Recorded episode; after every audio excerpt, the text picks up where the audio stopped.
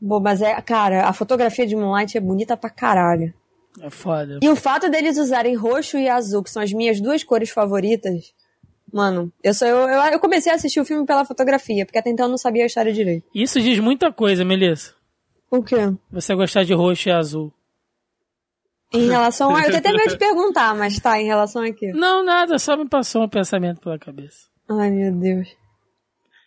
Eu não sei se foi o raciocínio que o Thiago teve, mas foi a Eu não sei se eu quero saber. Eu não sei se eu quero saber. Tá bom, então não falo nada. Depois do chocolate de banana, eu não sei mais se eu quero saber. O pior foi nem eu completando depois, mas tudo bem. Não, e o melhor foi a namorada do Marcos, a Stephanie. Mas eu sempre como chocolate de banana. E o Marcos, não, você não entendeu, não era pra você ter falado isso. Marcos também é um chocolatinho de banana. Não, o Marcos é marshmallow puro, branco daquele jeito.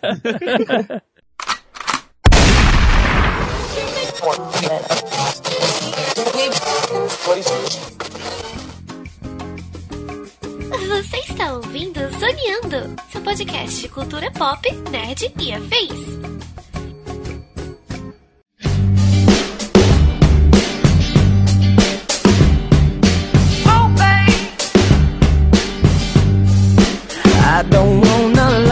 E começa mais um Zoneando Podcast, o seu podcast sobre cultura pop, nerd e afins, meus amigos. E aqui, rosteando este programa, fugindo mais de bala perdida do que o Luke Cage quando sai pra tomar um café, estou eu, Thiago Almeida. Juntamente comigo, ele, que assim como o Demolidor não viu o fim do feriado e se estirou na beira da piscina como um filhote de lontra ao sol, senhor Joaquim Ramos.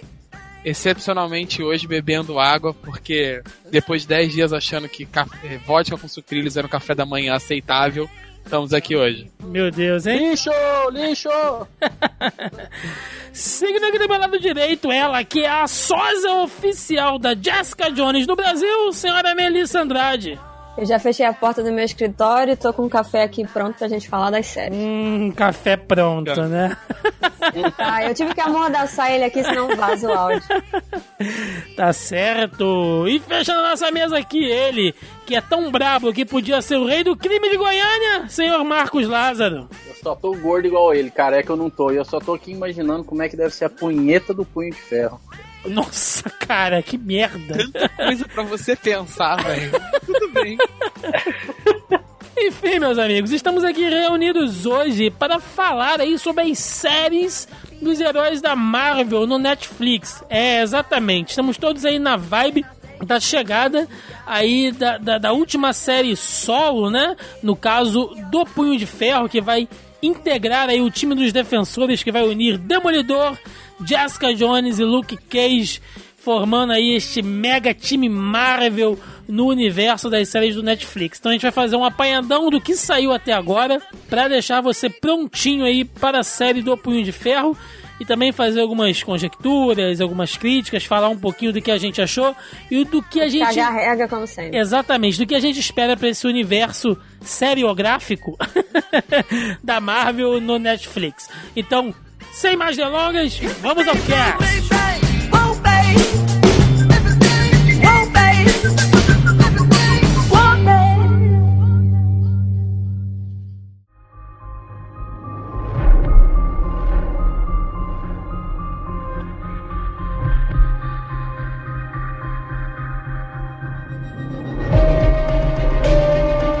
Amigos, começando aqui, né? É, acho legal assim, a gente falar um pouquinho do nosso contato com esses personagens antes das séries, tá? É, a gente não tá fazendo essa essa gravação quando as séries saíram, a gente ainda não, a gente não chegou a falar nada sobre as séries especificamente, a gente veio citando elas aí ao longo de vários programas, mas a gente não fez nada específico sobre elas. Então, já saiu um monte de podcast aí de, de outros amigos, né, de outros sites, um monte de videocast, críticas, de, do pessoal falando sobre a origem desses personagens, que muita gente veio a conhecer esses personagens é, justamente por causa das séries do Netflix. Então, assim, acho que ficaria repetitivo a gente entrar nisso. Mas eu acho legal a gente falar como é que é o nosso contato né, com esses heróis antes de assistir as séries. Então vamos começar aqui falando sobre as séries do Demolidor, Depois a gente passa pra Jessica Jones e por fim Luke Cage, beleza? Mel, qual foi o seu primeiro contato aí com o Homem Sem Medo? Você já tinha lido o quadrinho, já tinha visto lá o filme com Ben Affleck? Tu já conhecia o Demolidor antes da série? Cara, já. O Demolidor é um dos poucos heróis antes de eu me adentrar nesse universo, ser mordida pelo mosqui o mosquito dos quadrinhos. Eu já tinha lido o Diabo da Guarda, né? Eu sempre faço confusão com o título. Que, que era a história escrita pelo Kevin Smith. E eu já tinha lido outros quadrinhos também. O Demolidor e o Capitão América é, foram os primeiros heróis assim da Marvel que eu cheguei a ler alguma coisa. Então eu conheci assim o Demolidor e eu gostava muito, sempre gostei do personagem nos quadrinhos. Assisti o filme com o Ben Affleck e consequentemente eu assisti o filme da Electra também, porque o casal Ben Affleck e a Jennifer Garner é um casal do meu coração, são meu crush.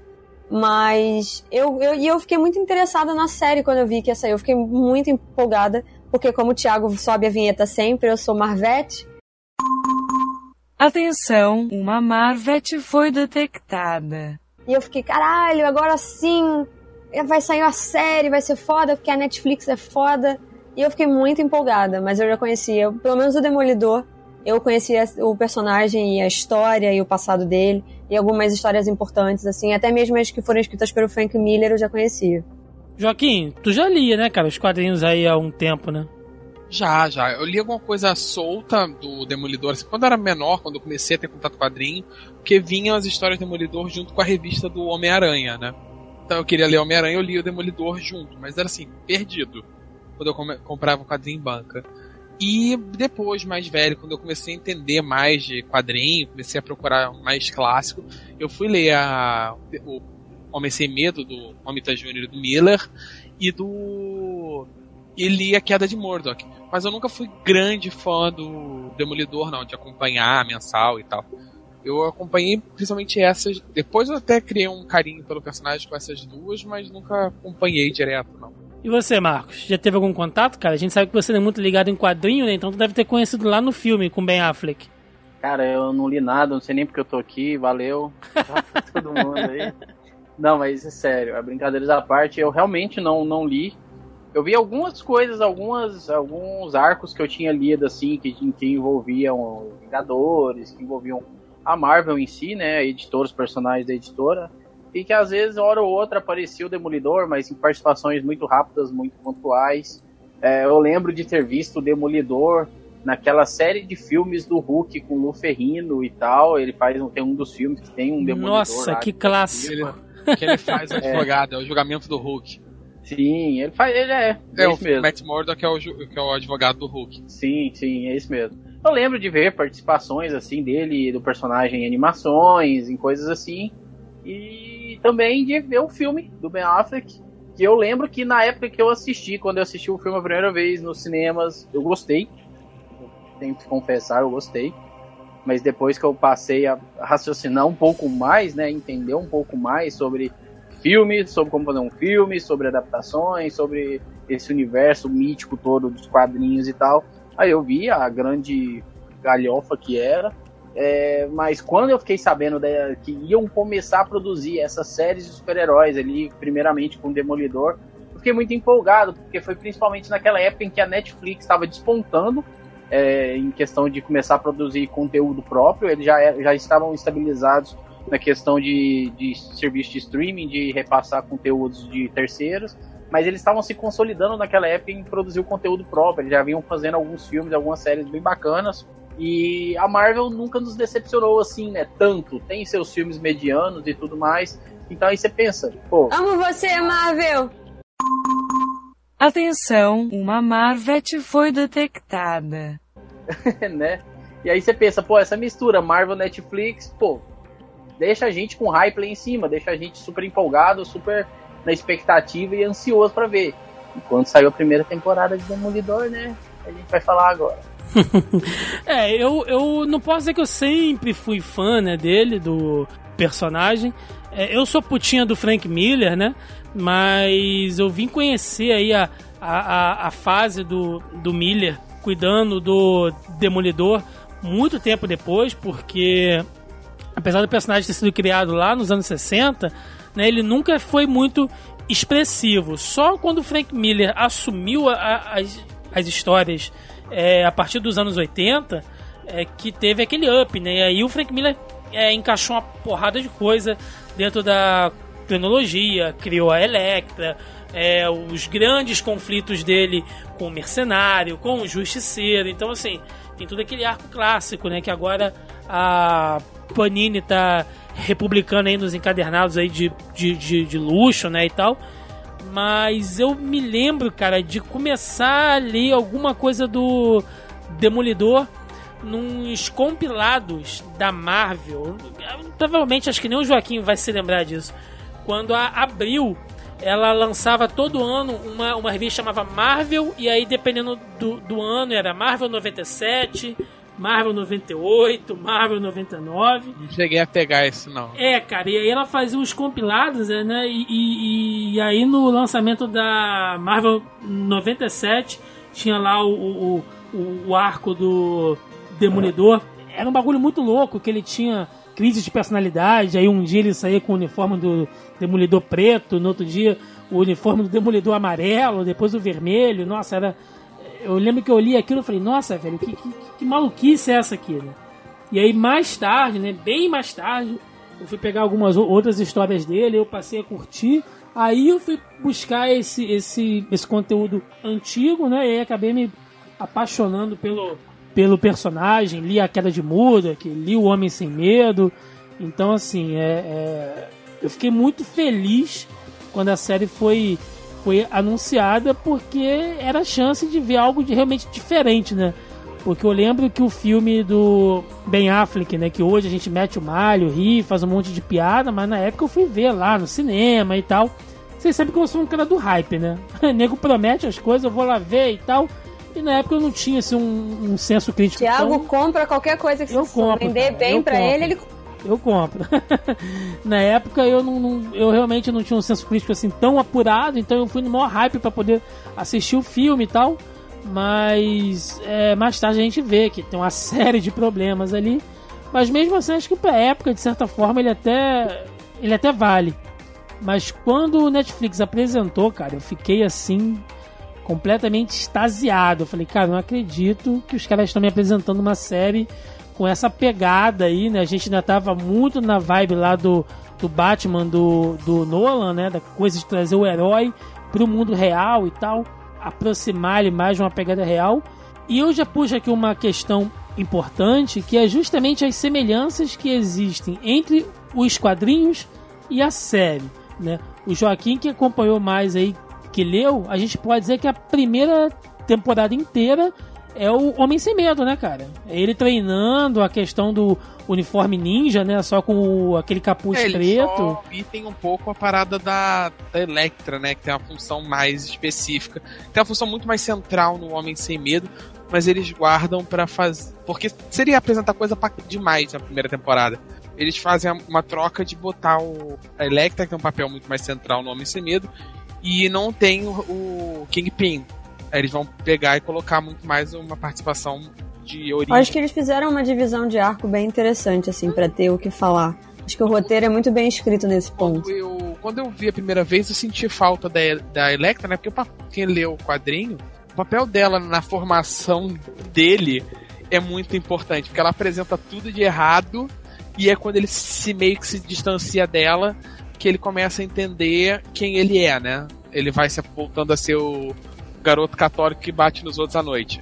Mas depois vendo a segunda temporada e como eles construíram esses arcos, eu não me incomoda mais, assim, eu, eu gosto. A própria Hank Pink, quando eu assisti a primeira temporada, Hank Pink, oh, Kingpin, o rei do crime, sim, Fisk, Wilson Fisk, pronto. Fisk, pronto. Que na primeira vez que eu assisti a temporada eu não gostei, eu assim, eu senti, eu achei ele fraco, eu achei ele muito... Não é o rei do crime que eu tô acostumado. E depois, conforme eu vi o crescimento dele na primeira, na segunda temporada, eu falei assim, ok, eu tô entendendo o que vocês estão fazendo. Eu, eu errei, eu só eu falei antes de ver o que vocês queriam me apresentar. Você chegou a buscar alguma coisa depois da série, Mel? Você chegou a ler o Homem Sem Medo? Então, eu já tinha lido. é, eu não lembro como que isso veio parar na minha mão, mas assim, eu não tenho esse é, essa história em si, esse encadernado, eu tenho outros. Mas eu fui procurar depois, porque vocês sabem mas os ouvintes não, que eu geralmente procuro tudo, porque eu quero saber de tudo antes de eu poder escrever sobre a série. Então, quando eu vi, que eu assisti, né, num supetão igual todo mundo, a primeira temporada, e aí eu fui procurar ver, e os quadros, né, os quadros do quadrinho e a série tem os enquadramentos que são muito parecidos. É muito A, foda. foto- a fotografia é idêntica. E quando eu falo fotografia, você ouvinte leigo que não está entendendo, é o uso de cores e iluminação. Eles fazem exatamente o mesmo jogo de iluminação e cores no quadrinho, aquele tom é, que não chega a ser noir, mas eles abusam muito do, do vermelho, né, do, do sobretom de cinza ali, e eles fazem isso na série. E eu achei isso Miller muito faz- assim bem feito. É um estilo que o Miller gosta muito, ele traz. Sim, sim, eles conseguiram passar É isso muito bem pra série, assim. E eles conseguiram absorver legal, assim, o assunto. Dá uma identidade pra quem é, eles fizeram isso. Eu não, eu não acho que nem seja fanservice, não, não, não, não chega a ser considerado isso. Mas eu acho que eles fizeram isso pra mostrar o quanto eles estavam empenhados em fazer um negócio direito. Falar, olha, gente, estamos tentando ser fiéis, que a gente não sabe que não dá pra ser 100% fiel. Como o Joaquim falou aí, a história do Homem Sem Medo, que é basicamente o arco principal da primeira temporada, não conta com a Electra, que só aparece na segunda. Mas eles, mas eles conseguiram é, montar, esquematizar essa primeira temporada dentro desse arco, desse quadrinho, de uma maneira que ainda assim ele seja fiel, ainda que ele não seja 100% igual. É muito fiel. Tem coisas que você olha e são coisas técnicas, mas que fazem total diferença. E eles pegaram esse público do quadrinho aí. Eu acho que é aí que eles amarraram a galera e falaram assim: não, essa realmente vai ser uma série muito boa. E vai ser uma série muito boa e adaptada de quadrinhos. E vai ser bem fiel à parada. É, exatamente. E aí o Joaquim falou da questão do rei do crime, né? Que ele não estava cumprindo muito, depois ele passou a, a entender e tal. E, e muito disso é. Eu acho que o próprio ator, né? O Vincent Onofre, ele Ah, conseguiu. Não tem questionamento contra o Vincent Onofre. É, ele tá- conseguiu tá dar-. Donofre. É, Dono- Ah, ele. Não adianta, porque eu vou errar nome o dia inteiro. Ele conseguiu dar uma, uma roupagem é, é, própria, né, pro, para o personagem. Eu acho legal a gente comentar então um pouquinho do elenco aí, da, da escolha do próprio Charlie Cox como Matt Murdock e tal. Se vocês acharam, é, se, se vocês compraram a ideia, se vocês acharam que ficou legal aí essa, essa escolha de, de elenco. Marcos, o que, que tu acha? Cara, pra falar a verdade, do Charlie Cox, eu praticamente não tinha assistido nada dele antes. Eu tava vendo a filmografia dele aqui. De- Das coisas que eu tinha visto, além de Demolidor dele, tem a teoria de tudo. Mas eu não sei se a teoria, Teoria de de tudo. tudo e depois, tá não foi? Então, eu acho que foi Teoria depois, de na- tudo é depois. na Downton, filmografia cara, tá Downton Neb vem antes. Pô, mas sei lá, quem daqui viu Dalton Web? Eu. Eu não. É, Eu não. imaginei que você. Downton É, é viu- a série pra vida, assim. Ele participou de duas temporadas de Boardwalk Empire também e tal. Então, assim, mas eu praticamente não tinha assistido nada dele. E, pô, fui, fui naquelas, né? Fui confiando em Marvel barra Netflix aí, que a escolha era boa e tudo mais. E, pô, não me decepcionei. Eu gostei muito da pegada que ele imprime no próprio Matt Murdock, quando ele tá ali como um civil comum e tal, quando ele tá ali como advogado e tudo mais. Gostei bastante da, da, da, da- personificação que ele dá ao personagem. Não posso fazer esse comparativo com a origem do personagem, mas como um personagem da série em si, eu gostei bastante. Gostei muito também dele como o próprio Demolidor. Na, não dá pra distinguir tanto, né, quanto quando é ele, quando são dublês fazendo ali e tal. Mas eu gostei bastante de tudo ali, da maneira que foi ambientado. A- O elenco da, da série é muito bacana. É, o Fog é um, é um o ator que faz o Fog. Quando eu reconheci, quando eu vi o primeiro episódio, eu falei, caramba, eu conheço esse cara de algum lugar. Aí eu lembrei que o Fog, ele era um dos irmãos brutais, cara, do do Super Do Ducks. É, do Mighty Ducks lá, cara. Nossa, É, super campeões. Dois, Não, somos campeões. nós somos os campeões. Somos os Mano, ele, era um campeões. dos irmãos- ele- ele é um dos irmãos brutais, cara. Ai, ele era o cabeludinho que usava bandana dos irmãos brutais. É. Caralho. Aí eu falei, Eu já vi "Puta que vários pariu". filmes com ele. Eu adorei mais o Fog ainda quando eu lembrei disso, quando caiu a ficha de quem era ele, sabe? Tá, Cara, eu não vi ele- reconheci ninguém, cara. Eu não Tá reconheci. que, depois eu, tá que depois eu vi ele em Jogos Vorazes e perdeu um pouquinho de ponto comigo, mas ele fez Nós Somos os Campeões, isso que importa. E, pô, eu gostei bastante. A Rosário Dawson também, quando aparece muito bem, né? Ela é mais ou menos o ponto ali de ligação de todas essas séries do É, nesse ponto a gente ainda não fazia ideia disso, né? Sim, então fala, mas o que ela faz, ela faz bem. Quando ela aparece, ela manda bem. Você vê que destoa um pouco. Não come ela- pauta. Você vê que destoa um pouco quando ela tá em cena. Porque você vê que ela tá um nível mais acima do restante do elenco, assim. Você vê que ela manda melhor, que ela tá atuando melhor, Engraçado. que ela é... Eu, eu estranhei quando, ela- quando eu vi ela no elenco da série, assim, eu não sabia, eu vi só quando ela apareceu em cena, eu estranhei. Porque ela é uma atriz, assim, meio que acima dos outros, sabe? Sim, De- sim, sim. De currículo e tal, de, de do que já tinha pra mostrar. E eu sinto que ela, ela meio que come os outros em cena de vez em quando. Sim, Eu quando ela tem que compartilhar a tela, ela manda, ela, tipo, ela rouba a cena. Depois, é, depois a gente vendo qual era o tamanho do personagem dela, assim, faz até um pouco mais sentido. Mas quando eu vi só o Demolidor, né, quando a gente viu a primeira temporada, eu achei estranho ela com um papel tão pequeno, porque é um papel pequeno, assim, aparece em três episódios. Não, mas. Ela aparece em mais episódios. Sim, sim, mas assim, é, ela não tem um papel dos personagens centrais, né, que seria da do Fog, da fugiu agora o nome da secretária. Com a Karen Page. É, é, porque, porque assim, muita gente acha que o personagem dela foi criado pra série. De certa forma, ele foi. Mas ela é um personagem aí bem obscuro aí do, da, das histórias mais, bem mais antigas, né? Eu vou ser sincero, eu só conheci porque quando falaram quem era, É, eu ela, ela é uma mistura lá da, da Night Nurse, né? Da enfermeira noturna, né? Com a, a, a própria Claire Temple, né? Eles misturaram aí esses dois personagens. E ela realmente ela tem, ela tem participações aí nas histórias do Demolidor, mas muito mais na do Luke Cage. Exato. Eles Então deram eles, uma aproveitada no personagem. É, né? eles Porque conseguiram Isso acontece criar- muito no quadrinho. é, eles esses- conseguiram criar esse personagem que ele é um elo de ligação en- entre os outros. Eu vou falar, eu, agora é, eu até já tinha lido a Enfermeira Noturna no Cage, porque eu li mais Luke Cage do que eu li Demolidor. Mas assim, eu não associei na cabeça, assim, eu não registrei na minha a Claire Temple e tal. Com Não, a acho que eles fizeram um bom trabalho. Eles fizeram um bom trabalho. E a personagem é até melhor do que ela é nos quadrinhos, sabe? Que é uma personagem bem qualquer coisa.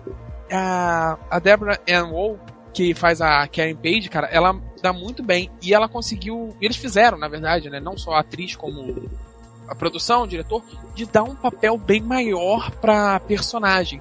Que no quadrinho, gente mais antigo, ela tem um papel muito da donzela em perigo. Ela é interesse romântico, é quem vai que serve de âncora pro E personagem. quem vai fuder ele depois também, né? Depois ela vai ter um papel muito mais central na, na queda de Murdoch e nas revistinhas posteriores, sendo a derrocada dele, né? Mas, que também foi um resgate da personagem que estava sumidaça dos quadrinhos. Mas, mas eles conseguiram dar um papel muito maior para ela, principalmente na segunda temporada, e dar uma dimensão para personagem. Ela não é só a, a mocinha em defesa, ainda que ela seja a vítima na primeira temporada, ela não ela tem um papel maior, ela traz umas discussões pro personagem, ela apresenta uma âncora de moralidade para ele e ela tem uma vida própria que a personagem original não tinha. Nesse ponto, o Fog também eles fazem isso bem, porque o Fog é o melhor Fog!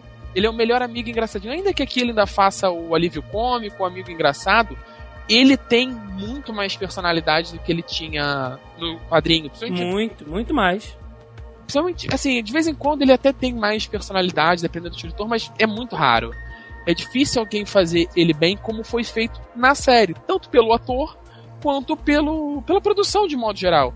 Nesse aspecto, eles têm uma questão de. O que eles mudam, eles mudam muito bem. Eu ainda não gosto muito de como o Rei do Crime é na primeira temporada, mas eu já disse que eu paguei a minha língua vendo ele na segunda, entendendo o que eles estão fazendo.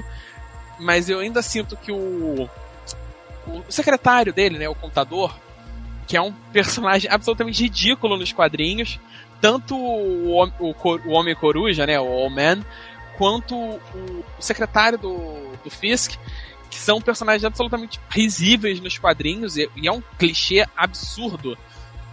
Ele. Eles dão uma vida diferente. E eu senti nesse personagem que até aquela hora que ele. Vai spoiler? Vale, vale. Tá livre de spoiler, né, gente? Até a hora que ele toma um puta tirão na cara que eu não vi aquela vindo de maneira nenhuma. Wesley. É. Ele não. Eu, ele tá mais rei do crime do que o próprio rei do crime. Ele dá muito mais medo em você, né? Ele te passa muito mais aquela aura de. Eu vou foder a sua família, eu vou foder os seus amigos, eu vou, eu vou deixar você vivo pra você se arrepender de estar vivo. Pra você querer que eu tivesse te matado. Do que o rei do crime, que até então ele tá naquela coisa de eu vou ser bom, eu vou ser mal, eu vou consertar a cidade. E. E o, o Old Man, eles pegaram um personagem muito zoado, ridículo, e conseguiram fazer um personagem que, fosse, que na- faz uma narrativa bem na trama. Cara, eu gostei muito. Foi o que o Marcos falou. Eu reconheci o Fog. É, eu cresci, eu não sei se a gente tem a mesma idade, mas eu cresci assistindo esse moleque nos filmes. Além dos Nós Somos Campeões, ele fez um outro filme que ele é vizinho e, o, e a Sharon Stone se muda com o, um dos irmãos de Macaulay Culkin para casa do lado e o garoto tem um problema. É, ele é deficiente físico e eles meio que ficam amigos. Filme de sessão da tarde. Além de outros filmes que eu já assisti com ele. É um personagem que eu esse filme, gosto Mel. Eu muito. amo esse filme. Uma adenda aí, eu amo esse filme. É Sempre Amigos. É, é Eu muito que eu bacana. Me faz chorar, me faz chorar. Então, acho que todo mundo já assistiu esse filme em algum momento que ele passava direto na sessão da tarde. É muito legal. Mas assim, Ah, esse filme é muito bom. Ok. é. Caralho, nossa, no- eu devo ter visto muito filme com ele que eu não faço ideia. Sim, ele é muito camaleão, assim. Ele consegue se camuflar É, bastante. é igual E ele é um ator mirim. Também, né? É. E ele, assim, eu acho que tirando o, o próprio Demolidor, eu acho que o Fog é o meu personagem de todos, assim, os, os secundários, né, entre aspas. O Fog é o meu personagem favorito porque ele tem uma evolução nessa primeira temporada que você não, você não acredita, você não vê aquilo chegando, né? Você acha que ele é só o sócio do, do cara e eles são amigos, mas que na verdade ele é tipo ingênuo, ele é tapado. E conforme a série vai se desenrolando e eles vão pegando aqueles casos pequenos, né, para resolver, e eles vão ajudando a comunidade, né, ali o pessoal dos moradores do Hell's Kitchen, que você vê que ele é, né, ele não apenas é um excelente amigo, porque o amigo não é só aquele que fica do seu lado o tempo todo, ele também te dá esporro, que é o que ele faz com o Matt o tempo inteiro. Ele é realmente um excelente amigo. Ele é um excelente advogado. Ele é, ele, eles, acabaram de se formar, né, na, nesse período da, da que se passa a, tempo, a primeira temporada.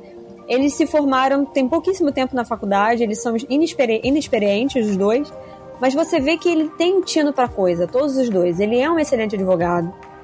Ele é um excelente amigo, então assim, ele é um personagem que ele vai crescendo e você não espera que isso aconteça. Eu tenho um certo ranço da Karen Page, não da atriz, eu tenho da personagem, porque eu acho que ela ficou meio perdida nessa primeira temporada, que ela fica, primeiro ela é secretária na empresa e ela descobre os podres da empresa e querem matar ela, aí ela vira vítima, aí ela vira cliente e aí ela vira secretária, paralegal, né, assistente jurídica, e aí ela quer virar jornalista. Então, assim, eu acho que são muitos caminhos para um personagem só em tão pouco tempo.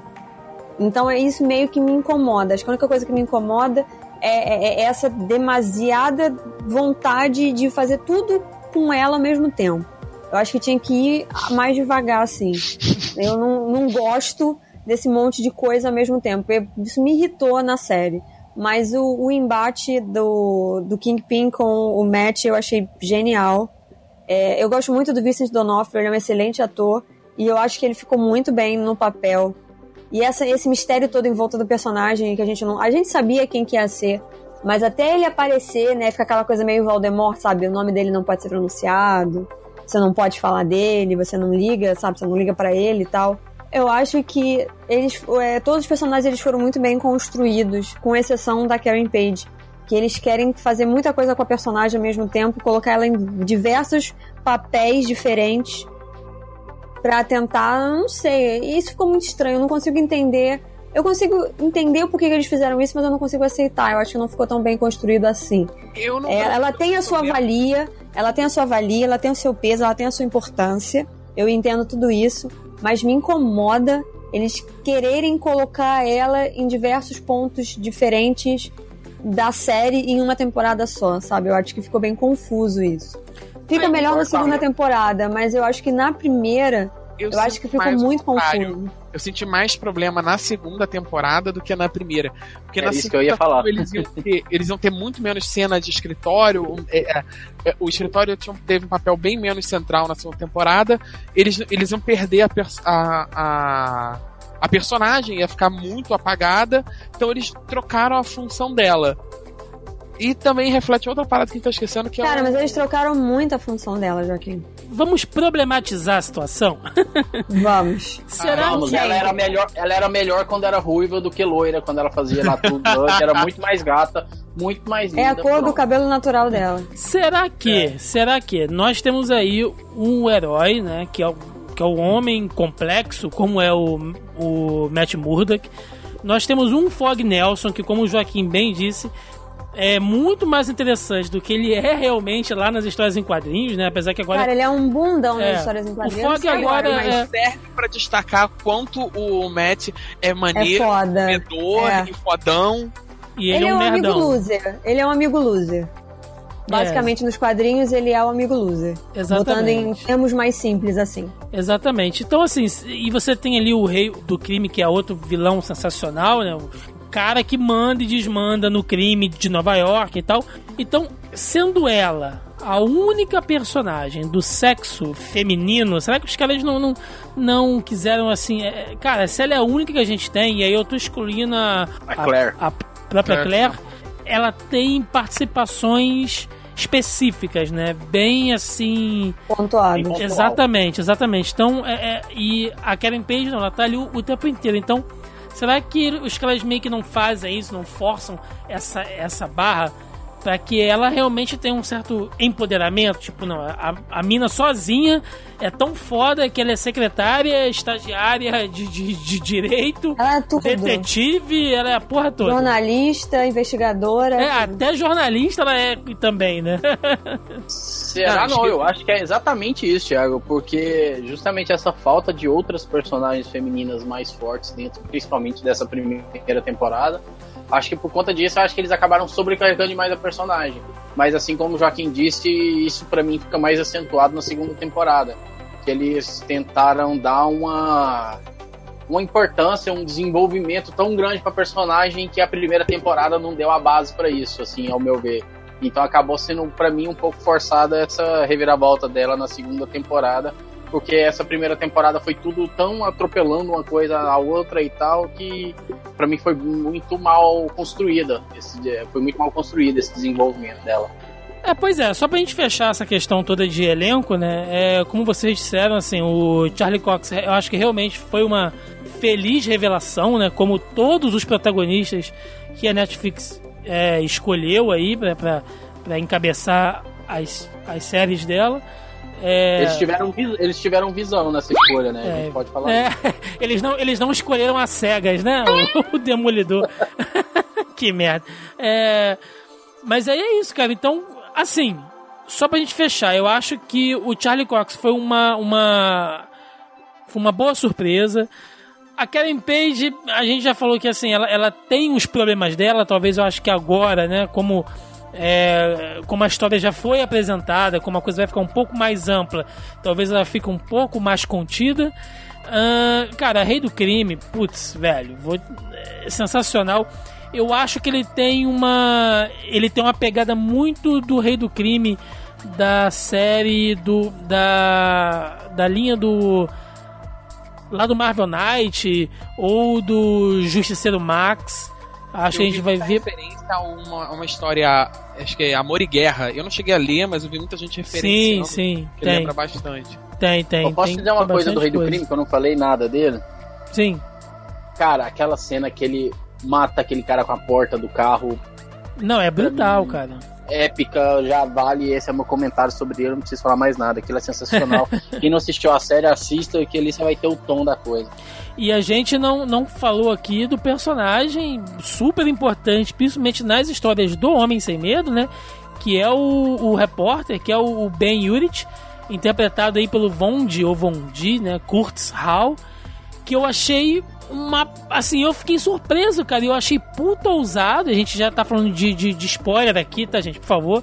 É, se- esse é um podcast pra quem viu as séries ou pra quem não liga pra te tomar spoiler, tá? Mas eu achei super ousado matarem um personagem, cara.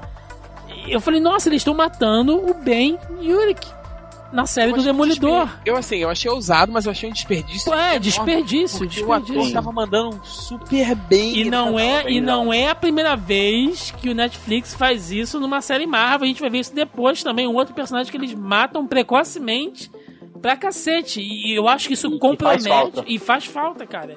E eu acho que o Ben Urich vai fazer falta. Talvez por Mas isso. nem isso, pra, mas eles fizeram. É, é, eu sei tem que o Joaquim vai um falar. papel tão de repórter na segunda temporada que podia E fácil. repórter investigativo, né? Qualquer Exato, repórter. que podia ter sido muito bem feito por ele. Mas talvez caia de novo naquele problema de ser mais um personagem masculino forte e a série queria dar mais espaço para os personagens femininos. Enfim. Exatamente. Exatamente. Bom, a gente tá vivendo aí uma temporada de séries, né, de super-heróis aí, com, com coisas, é, às vezes um pouco cômicas, né, que a gente vê em, em, em Arrow, apesar da gente gostar e assistir, mas verdade seja dita, a gente tem é, o, o Nem uso... eu defendo mais.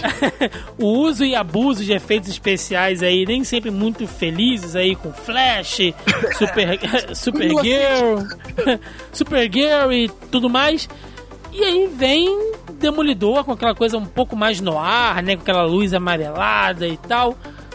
Um ambiente bem mais sujo e cenas de porrada seca, cara. O que, que vocês acharam aí das cenas de ação, das cenas de pancadaria? Convenceu? Cara, Nossa, a mim primeira- convenceu. Porque assim, eu entendi que, a, que o que eles queriam fazer era mostrar uma coisa mais pé no chão mesmo. Então não são cenas tão elaboradas, com exceção daquela do corredor, que foi filmada pelo mesmo cara que fez a cena do Capitão América é, Soldado Invernal, a cena do elevador. É o mesmo cara que faz, né? Que idealizou e coreografou tudo. Uma puta Eu homenagem ao tem- Old Boy. É isso que eu ia comentar agora. que É, uma tem homenagem. isso também.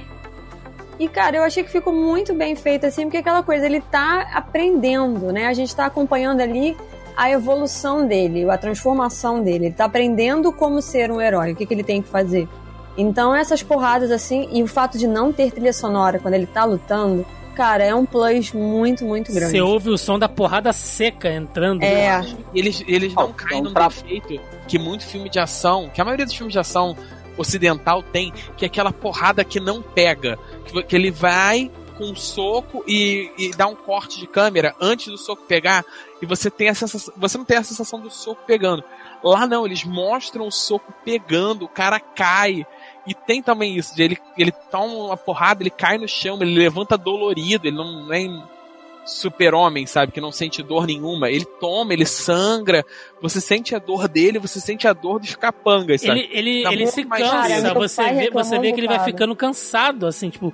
Porque cansa, cara. Se, qualquer pessoa aí que tenha caído na, na porrada um dia já, né? Você sabe que, velho, você Não, brigar fala aí. um minuto. Um, durante Tenta segurar. É, pra galera. um que minutinho que tenta seja. fazer Nossa, um round, velho. cara, pra tu ver. Um round de luta, que é um que uns dois, três minutos, eu quase morro. Imagina, tipo, bater 10 minutos com um monte de cara, um só, tendo tempo pra respirar. Pulando, dando Tem- pirueta. Esquivando, é. Final do segundo round, na hora que tu tá preferindo tomar porrada pra ter um segundo pra respirar. Não, e como, e como você disse, tudo bem, tudo muito bem filmado, tudo muito bem montado e até mesmo a própria edição de som, assim como a Mel falou também, dá, dá, um, dá aquele tchan, né? Aquele plus assim em cima das cenas de luta e ver aquela coisa da, da, da porrada É, porque entrando. não se engane achando que é mais fácil não Ah, ter não, nem som um pouco, nem um Não, pouco. não, ter som do que não ter som. É justamente o contrário. É muito mais difícil você fazer uma filmagem usando sons naturais, e nesse caso é, que seja caminhada, ou a bengala dele batendo no chão, é, o barulho de água caindo, problemas. do que você colocar uma trilha sonora, você colocar uma música. É muito mais complicado você fazer esse tipo de edição. Da porrada, sabe? De você, o soco ali na pele, na cara de alguém, na costela, enfim. Na hora de mixar isso aí dá um trabalho. É, E a trilha Não. sonora você pode usar pra esconder os cortes, você pode usar pra um monte de coisa. sim, efeito de som, defeitos no som, né? E a maneira como você vai vendo a evolução do personagem, como ele se machuca mais no começo e como ele vai se machucando menos ao longo da trama, é tudo muito E- bem construído, tudo Exato. muito interessante. Mas eu acho que isso estragou um pouco as cenas de ação na segunda temporada. O que Porque ele com- não se machucar tanto, É, ele tá mais exagerado, corta um bocado daquela. Daquela. Da graça das porradas da primeira temporada, que era uma parada bem. Ah, mas isso, de certa forma, tem uma justificativa, que Sim. uma outra questão que eu vou levantar aqui é que a gente vê a construção dele, né? O, tanto, na, na- tanto como aprendizado, como é, a evolução dele como advogado, como pessoa, como vigilante, mas também a evolução visual dele, né? E no último episódio da série, nós vemos ele realmente como o Demolidor com um uniforme que é mais para proteção naquele caso ali, porque ele usa lá um, um- ele Uma usa uma espécie de armadura, né, um material É feito de resistente. Kevlar a parada. Sim, sim, que é pra te dar realmente aquela noção de que agora ele tá pronto pra ir pra rua, pra enfrentar cachorro, facada, é, porrada, mais é, que vai causar um pouco mais de, de, de, de dano nele e vai oferecer pouco mais de proteção, né, cara? Porque só um capuz ou umas ataduras amarradas na mão, meu irmão. Não dá não, velho. Aquela, aquela luta, aquela luta dele com, com o ninja, aquela hora que, que, que aquela que aquela Kusarigama, né, que pra quem não sabe é aquela foice que tem uma corrente E um peso. e um peso. É Quando a Kusarigama crava meio que na costela dele assim e o ninja puxa, meu irmão, e arranca um naco de carne. É, nossa, Você você sente a dor dele. você bota, você bota a mão assim do lado do corpo, assim, começa a se contorcer no sofá. tipo, meu Deus do céu, o que que tá acontecendo? Então, assim, Eu eles acho que eles realmente fizeram precisavam. bem. Eu acho que eles fizeram muito bem. é, eles criaram um, um contra, não sei se é um contraponto, esqueci a palavra agora. Enfim, uma comparação. É, eles criaram uma comparação muito bem feita com o pai dele, que era boxeador, e com ele, quando ele ficou adulto, né?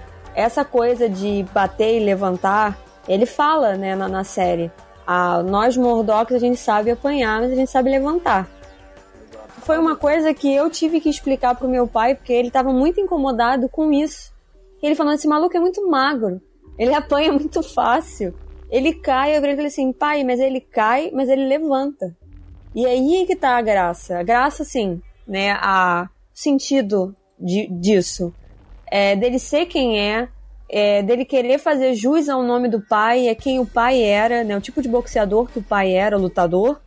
E ele faz essa coisa de que ele não, ele não desiste. E isso fica em, fica em evidência em vários pontos, mas eu acho que o ponto que fica mais claro é quando a Claire resgata ele e ele consegue ouvir o cara subindo a escada. Ele tá todo fudido, não, não tão quanto ele fica depois, né? Mas assim, é ali é o ponto que você vê, é, é, você consegue identificar essa característica nele, nessa personalidade de querer É. fazer essa homenagem ao pai. Ele tá todo fudido, tá- ele tá com os tá machucados abertos. herói, né? E também tem uma outra É, parada. exatamente. Ele não, principalmente na primeira temporada, ele não usa tanto, sei lá, Kung Fu, sabe? Aquele Kung Fu de filme, aquela arte marcial genérica com pirueta. Ele dá é soco na cara das pessoas mesmo. É porrada na costela, é soco na cara. É, é briga de rua, mais- é briga usa de rua. É, ele usa muito mais, muita coisa de boxe também. Exatamente. E essa e, e- e talvez por isso seja tão legal você ver ele aparecer com um uniforme completo, apesar de muita gente não ter gostado do uniforme, ele teve uma, uma certa mudança, né, de uma temporada para outra. É, eu achei legal, cara. Eu comprei a ideia e eu gostei de ter visto. Eu gostei dessa coragem de você só mostrar o personagem no final, no último episódio, no finalzinho já, no restolho lá, os 45 do 48 do segundo segundo- tempo. Entendeu? E você vê ele lá assim. aparecer, na verdade. Nossa, eu achei demais quando isso aconteceu. Olha, eu vou falar, eu acho que se não aparecesse, que se não aparecesse ele vestido, ficar só tipo a sombra, que foi como apareceu a capa do jornal, eu já me daria por satisfeita. Eu acho que a capa do jornal já seria o suficiente pra mim, mas É, Talvez- também. talvez se tivesse eu teria reclamado disso, mas tudo bem. Ah, sobre o uniforme, acho que é porque, tipo, uma das melhores coisas do Demolidor do Ben Affleck era o uniforme. Muita gente concorda que aquele uniforme é muito da hora de se É ver. legal, é legal. Mas, mas dentro desse universo criado da série, o uniforme que o Demolidor usa nesse último episódio, que Faz ele bem passa mais a usar na sentido. segunda temporada, faz muito mais sentido e faz total lógica ele ter aquele uniforme daquela maneira, construído com aqueles elementos e, E tudo assim, mais. E o uniforme ele nem é tão feio na, sé- na série. Quando você vê a imagem de divulgação do, que vazou antes e tal do uniforme, Acho que o pior é a parte da cabeça ali. Acho que é o que mais incomodou a galera. não, de todo ele é feio pra porra, mas, mas na série, talvez por estar escuro e tudo mais, não faz tanta diferença. Bom, a primeira temporada foi exibida em 2015, né, com a promessa de que seria uma temporada única, né? Cada herói teria sua temporada para que no final houvesse é, a série dos defensores, né? Então assim, cada personagem é meio que aquela fórmula que a Marvel já segue já no já no cinema, né? Você joga lá o filme introdutório contando a origem, né, totalmente dedicado ao personagem e depois você tem um filme lá que vai juntar ele com mais um grupo, ou enfim, né, que, que, vai, que vai inserir ele e dar uma ideia de expansão, né, de macro universo. Só que a coisa fez tanto sucesso, tanto sucesso, que ainda em 2016 nós tivemos aí a continuação, a segunda temporada da série do Demolidor. Cara, falar? a Netflix não esperava. Se eu muito não me engano, assim que a série saiu, duas ou três semanas depois, tá? Eu posso estar muito errada, mas foi um período muito curto. Eles anunciaram uma, uma, uma segunda temporada. Foi tipo quase sequência, porque se não for na Foi. semana seguinte, Foi muito rápido. E aí nessa, eles já anunciaram não apenas a segunda temporada, mas já anunciaram a, a, a, data das próximas temporadas de, de Jessica Jones e já engataram o Luke Cage na, na parada também. Sem data, sem data definida, mas confirmaram a primeira temporada. Sinceramente, nessa eu achei. Eu fiquei meio bolado deles, terem, deles não terem mantido o. A parada de fazer cada um, cada primeira temporada primeiro, que é um problema que eu, que eu vi, que eu achei que ia ter, e eu acredito que teve, mas depois eu até comento no final, dele tá muito avançado em relação aos outros, no arco narrativo. E eu, eu vou ser bem sincero, que eu fiquei mais animado quando eles. com a confirmação uma série do, do Cage. Mas ao meu ver, cara, eu acho que um dos grandes motivos deles terem confirmado essa segunda temporada de Demolidor não foi só o sucesso da série, mas foi o que ele acarretou. Que com o sucesso de Demolidor e com todas essas cenas de ação muito bem coreografadas, muito bem montadas que a gente estava falando, surgiu aquela coisa que os nerds mais gostam de fazer, que é especular, que é, são rumores, e todo mundo No nosso termo aqui, cagar a regra. cagar a regra. Então, é, ligeiramente todo mundo começou a falar: caralho, a Marvel com a Netflix precisa fazer alguma coisa com o Justiceiro, é a salvação do Justiceiro.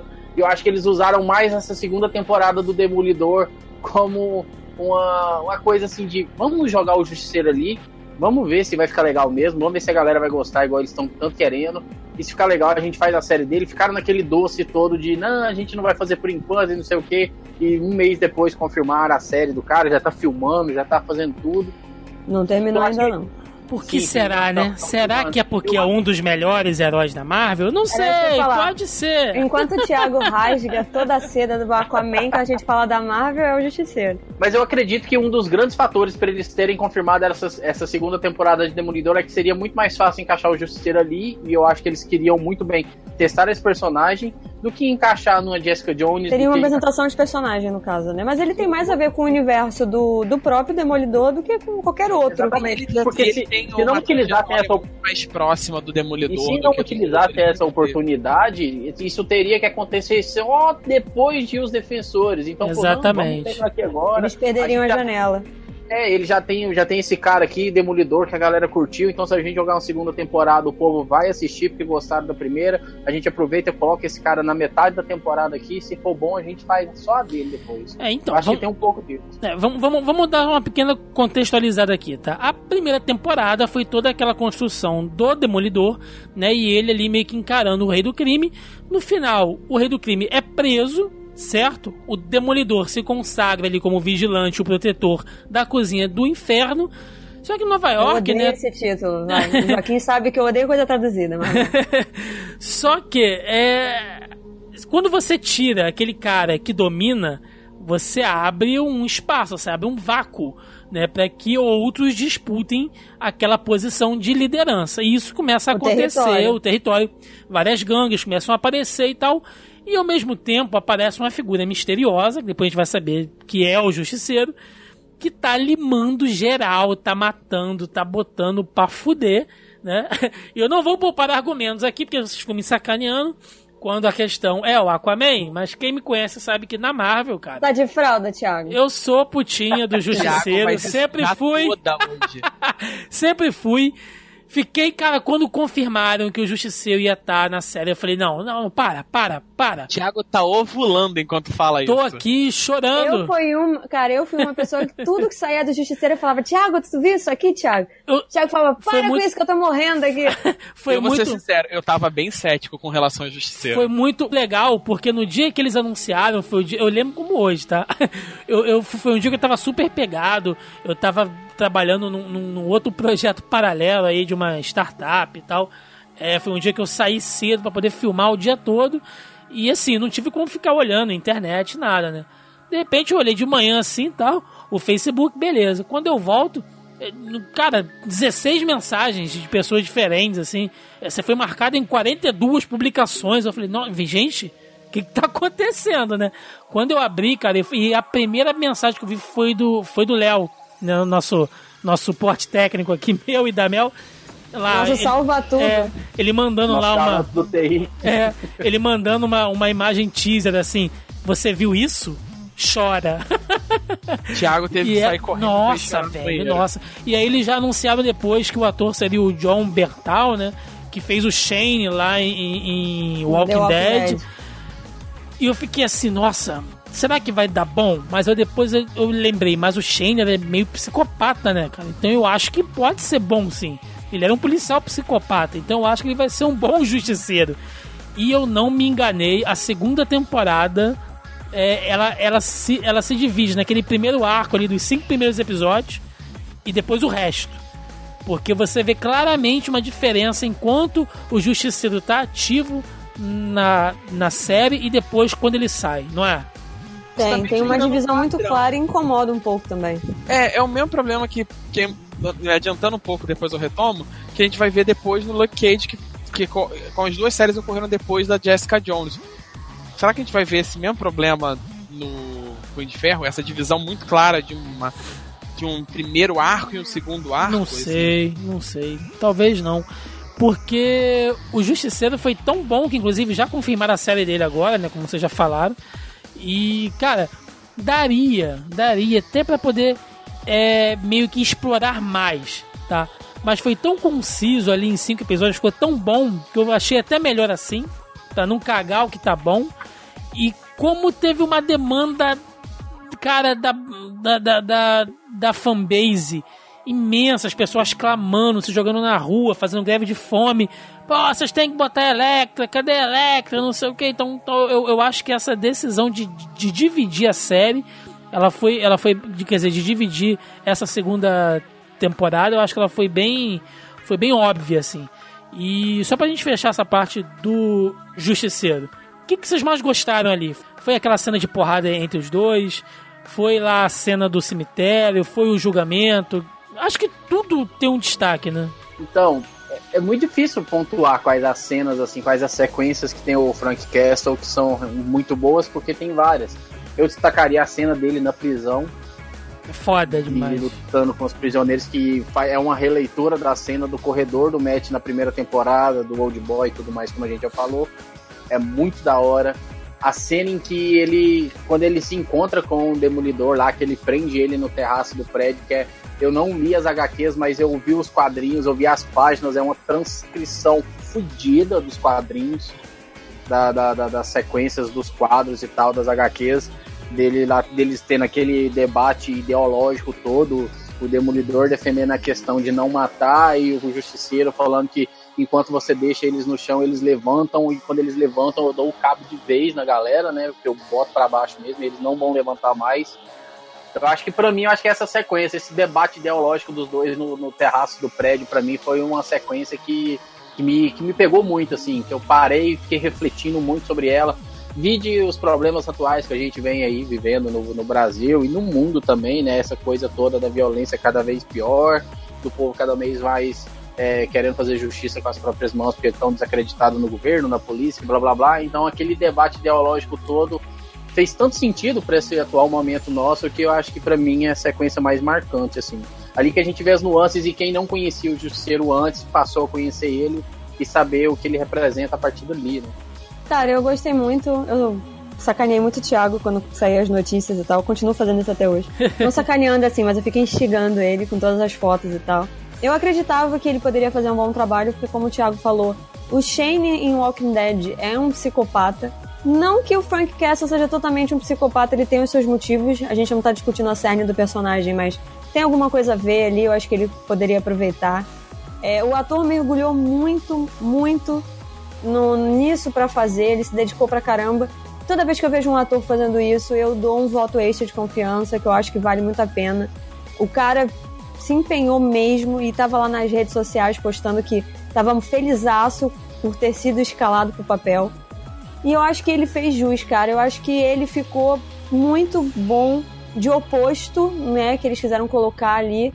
Ele é o oposto do Demolidor, ainda que de alguma maneira eles tenham a, me a mesma intenção de limpar a cidade, eles têm é, táticas e mecânicas diferentes para fazer isso, né? Enquanto o Justiceiro tá metralhando, metendo bala em todo mundo, o Matt, por ser católico e também advogado, ele acredita que eles têm que enfrentar a justiça, né, a justiça do povo e ser condenados por isso. Tanto que o final do Wilson Fisk, que eu honestamente não achei que fosse acontecer, fosse o cara ser preso, né? Que a última coisa que você espera é que uma pessoa que tenha dinheiro, posses e enfim, vai ser presa e vai enfrentar um julgamento por tudo que cometeu.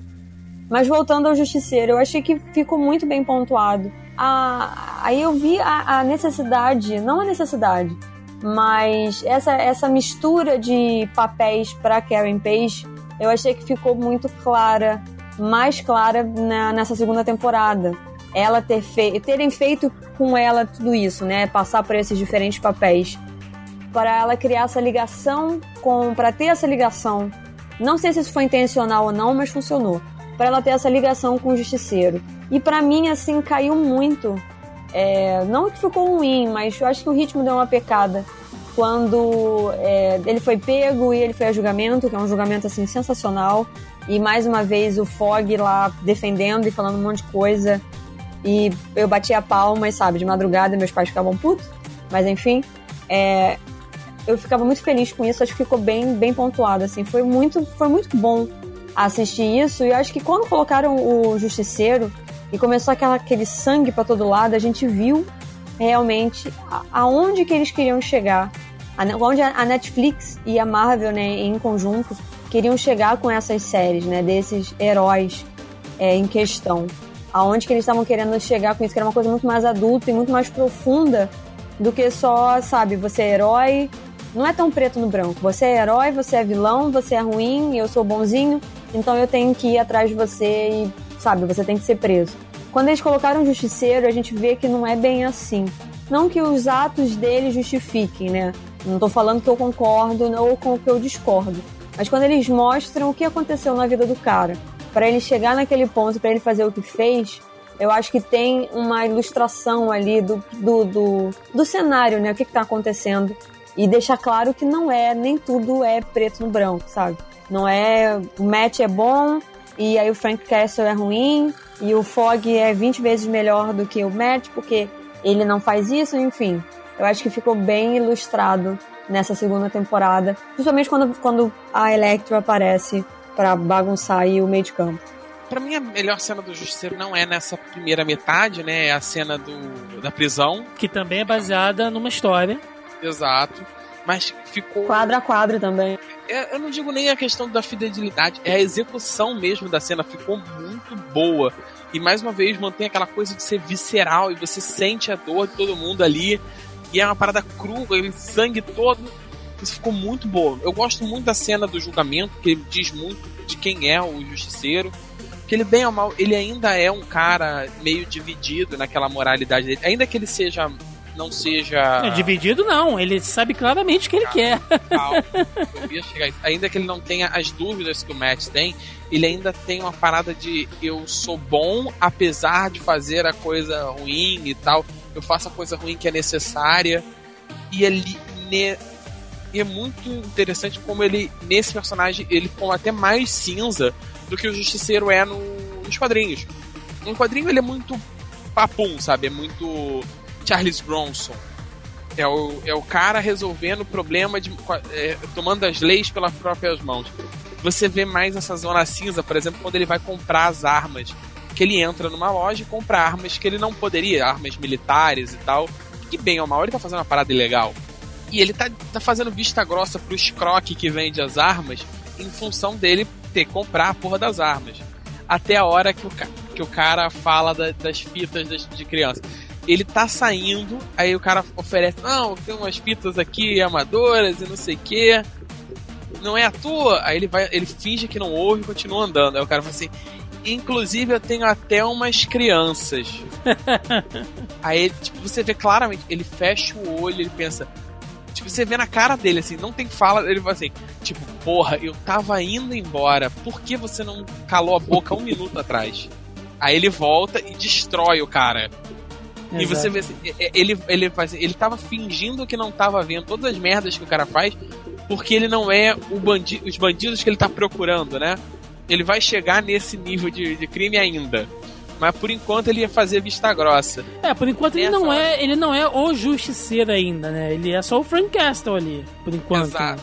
Ele não tá sequelado igual o justiceiro. justiceiro. É, né? É, eu estranhei a princípio, mas acabei gostando. Dentro do ambiente da série toda, com todas as alterações que teve, ele, ele encaixa muito bem esse ambiente. Ainda que ele não seja muito o Justiceiro dos quadrinhos, ele ficou muito bom no ambiente da série, mesmo com esse tom mais cinza, dessa coisa, dessa um pouquinho mais de ambiguidade moral. Mas ficou muito bom. E eu não conhecia o ator ainda, não tinha visto nada desse trabalho dele. Então, assim, eu fui neutro. Eu, você, eu fui neutro, não, eu fui pessimista. E a gente teve vários justiceiros e nenhum foi bom. Você tem alguns que são passáveis como filme de ação, mas nenhum foi bom até esse momento. Eu ainda tô com o pé atrás em relação à série solo, eu não sei como eles vão fazer para desenvolver mais e montar um arco narrativo, mas eles não erraram nenhuma até agora, então vambora. Bom, só para fechar, eu, eu, só digo o seguinte: explorem toda a fase lá do Justiceiro lá do, do Garth Ennis, do Steve Dillon, jogando velha aleijada no fogo. fazer a Justiceiro do Garth Ennis. É. Aquele escroto do Gardianes. Pegando, pegando velha aleijada sem braço, sem perna jogando no fogo. Entendeu? Esse é o justiça que eu quero ver. Ou então pega lá a série lá do Marvel Max lá, né? É, e todo o conflito dele lá com o rei do crime. Tira alguma coisa dali. Porra, é, eu acho que você tendo agora Justiceiro e Demolidor, talvez depois, né, dessa, dessa próxima fase aí da união dos defensores, eu acho que pode-se fazer uma temporada conjunta dos dois, tendo que lidar possivelmente com o mercenário, que aí é acho que... eu te perguntar agora, Pô, você acha que o mercenário vem como vilão do Justiceiro? Eu acho, eu acho que vem, mas eu espero que não agora. Deixa rolar essa parada toda dos, dos defensores, né, porque ele deve fazer uma participação especial ali, e aí depois, quando a coisa é, meio que dá uma descansada, mete o, justiça, o, mete o mercenário aí que vai ser show de bola. Bom, e aí a série dá uma quebrada, tá? Correndo o risco de parecer um tanto que prolixo, vamos tentar dar uma compilada aqui, porque fica tudo muito confuso. Se a gente tentar abordar cada. Acho que cada tópico aqui, a gente vai se alongar muito. Eu acho que a série dá uma caída no rendimento em todos os aspectos. Eu acho que as cenas de ação passam a ser um pouco forçadas. Eu acho que tem hora que ele. Você que... tem aquela corrida de 10 minutos de, de de ninja no telhado que você acha que vai aparecer 600 ninjas. É, tipo assim, tem hora, tem hora que ele apanha para 5 ninjas, tendo que ele bate em 20, sabe? Eu não gostei da Electra, vou falar logo. Eu não gostei da atriz, não gostei do Também visual, não gostei, não. não gostei da atriz, não gostei do visual. É, posso passar até uma visão um pouco machista aqui, tá? Mas eu acho que a Electra ela não foi sexy o suficiente. Eu acho que ela não passou aquele sex appeal, aquela força feminina, aquela coisa da sedução que a Electra tem. E isso é importante. Eu acho que. E eu, eu não tô falando isso porque, ah, você queria ver uma mulher gostosa vestida de, de ninja lá com de, de calcinha cavada. Não é isso, não é isso. Mas a Electra, assim como a Mulher Gato, por exemplo, são personagens que elas usam a questão da, da, da, da feminilidade delas, da sedução, né? Daquela coisa toda, é, é, do, do, da, da força do gênero como uma arma elas usam isso, elas sabem usar isso. Eu acho que faltou isso na. A construção na da personagem tem isso, e não tem nada disso. Ela é apática, é aí que tá. Ela é muito apática. Eu, eu sinto que não foi um problema do roteiro nem da, da produção do personagem, como a personagem foi apresentada na série. Eu sinto que. Não é nem que eu achei a atriz. Ela não faz o meu biotipo, não é a questão da etnia, mas sim a questão dela ser muito magra. Mas não é nem esse o problema. Ei. Faltou a, a- é uma escolha pessoal. É, eu sinto que é, faltou carisma. A atriz não tem carisma. E ela precisava ser um personagem. E ela precisava ser a tentação pro Matt Murdock que fazia ele esquecer a, Ke- a Karen Page. E bota uma do lado da outra, velho. Alguém em sua consciência ia nessa direção? Eu não tô nem botando a questão de gosto. Mas ele não viu direito, né, cara? É foda. Ai, meu Deus do céu. A atriz, ela não tem carisma e acaba. Às vezes acontece em série de você precisa que uma. que uma atriz pareça ser muito mais interessante que a, a outra personagem. E o- você já escolheu uma personagem muito bonita e carismática antes pra fazer a que vai ser preterida. E, a atriz já não tem muito esse apelo. E quando bota do lado da outra, fica pior ainda, sabe? É bem, é Cara, bem fraco, cara. Escolheram ela porque ela fez ali o Dia Joy Retaliação, né? A continuação do Dia Joy. E ela ficou bonitinha com a roupa muito massa vermelha. Aí acharam, pô, essa menina aí pode ser Electra. Eu acho que foi meio que isso. Porque quando confirmaram ela, o hype da galera era de usar imagens dela em Dia Joy e falando, caralho, essa Electra vai ficar muito foda. Todo mundo falava isso. Todo mundo usava a imagem dela em Dia Joy e falava que é- ia ser uma Electra muito foda. Porque é uma roupa, uma vestimenta que lembrava muito da Electra em alguns aspectos. Então acho que tem muito disso, e sim, concordo com, com o Mel, concordo com o Joaquim, que decai muito quando ela passa a ser uma parte importante dentro da trama. Cara, A atriz, a atriz é é Elodie Jung, é, ela não consegue passar nenhum carisma em nenhum momento que eu assisti assim da série, nenhuma participação dela. Eu olhei pra ela e eu me importei com ela. Eu não consegui sentir. É, eu acho que esse é o problema principal. Porque como a gente estava falando. Desculpa te cortar, Marcos. Como a gente estava falando do, do primeiro arco, né? Do, do- da primeira temporada, desculpa, do Homem Sem Medo, ela é a figura principal que faz com que o Matt barra Demolidor comece a questionar as atitudes dele e quem que ele quer ser como herói, correto? E eu acho que isso ficou muito falho nessa segunda metade. Porque ela só ficou sendo uma pessoa chata. E ela E uma porra ser- de uma mulher grudenta, chiclete e insistente. E ele só tava ali, sabe, garoto de. Ele só tava ali por causa do dinheiro. Porque ele tinha que sustentar o. o- colocando em, em- colocando em, em pratos, né?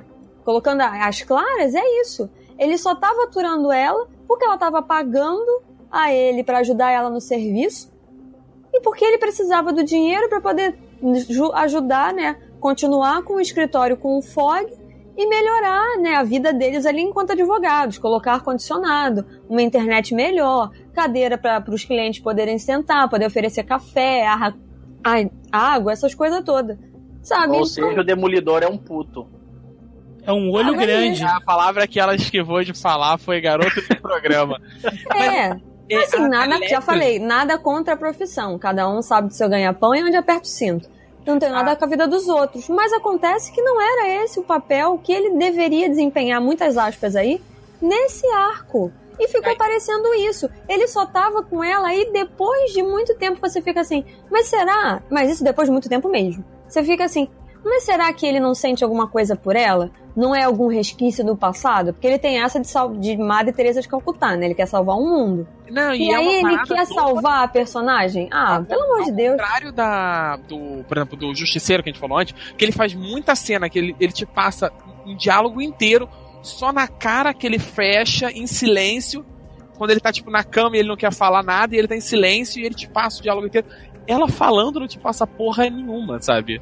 Eu acho, eu acho que ele já, eu acho que ele já não via a hora de, de largar ela, né, cara? E a Electra, no- na história do, do Demolidor, ela é, a, ela é a tentação encarnada. É o lado negro da força, sabe? É o tempo inteiro, assim. Se você deixar de ser bonzinho e aceitar o ódio que você tem dentro de você, você vai ser muito mais eficiente, você vai ser muito mais forte. Aí, e ela é, ela é aquela. A tentação do lado negro, de várias maneiras. Tanto com o dinheiro que ela tem, com o poder, a adrenalina e no sex appeal, na atração sexual que ele sente por ela. Até eles tentam forçar uma barrinha que é uma coisa de cheiro e tal, e pff, sabe, não cola, não cola mesmo. O amor é cego mesmo, cara, é foda. É, Puta que Thiago tá, tá explodindo. Você, não, olha só, o Thiago guardou. Se vocês que não estão prestando atenção, o Thiago, o Thiago guardou todas essas piadas de pai desde a primeira temporada. Ele tá guardando isso desde 2015. tá tudo anotado aqui numa folha, eu vou só, eu vou só ticando aqui, essa eu já tá com um falei. de notas abertas, com a li- fazendo checklist de piada. Não, hoje ele, fez a, hoje ele fez uma busca no Google de piadas de cego. Ai, gente, que isso, acho que vocês têm que fazer um pouco de vista grossa aí. Mas é. Pra gente fechar Demolidor. A segunda temporada acaba bem zoada, né, cara? A gente fica bem perdido, porque além dessa coisa toda da Electra, que Deus a tenha, já foi tarde. Infelizmente, não. ele- eles, ele- eles poderiam ter pelo menos salvado a cena de morte dela, que é muito icônica, né? Tanto nos, dentro da, da- dentro da mitologia das histórias em quadrinhos como um todo, mas até a cena de morte ficou nhé, né? E a vida do Demolidor ali ficou zoada, né? A Karen Page vira repórter, é, o relacionamento dele com o Fog vai pro caralho, né? O Stick abandona ele. Cara, um problema que eu falei lá na. Quando eu falei que eu não fiquei muito feliz de eles terem anunciado logo a segunda temporada. Que ele tá num momento muito diferente de todos os outros heróis do- da linha quando termina a primeira temporada. Jessica Jones, Luke Cage.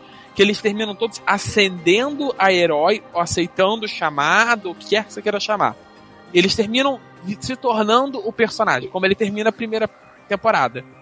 Ele já tá na derrocada, ele já tá na beirinha da queda do Murdoch. É, tá quase lá. Cara, ele terminar com. O Fog terminou. O Fog que terminou com ele, né? O Fog ter terminado com ele ali, olha, partiu meu coração, entendeu? Porque os dois juntos, cara, os atores, eles estavam num, numa relação ali. A sintonia era boa, né? É, cara, a sintonia era excelente. Acabou o bromance. Acabou total, sabe? É tipo o Wilson e o House. É uma coisa assim que acalenta o coração. E o, e o Fog foi muito direto no que ele tava falando. Porque, como eu falei antes, ele é um excelente amigo. Então a preocupação que ele tem com o Matt, porque o Matt não tem família, né? O Fog se vê como família dele. O próprio Matt também tem essa consideração. Então o fato de que você tá vendo alguém Mas da o sua Matt não se família- vê como família, não, cara. Ai, meu culhão. A gente tem que passar logo pra Jessica Jones pra acabar as piadas de cego. É, enfim, vambora. É isso, né? Bom, aí. Demolidor, alguém tem mais alguma coisa pra falar? Alguém quer passar mais algum ponto de vista? Ou não? ou a gente pode. Caralho, eu ia falar, velho, mas eu deve... Então vamos lá, vamos pra Jessica Jones.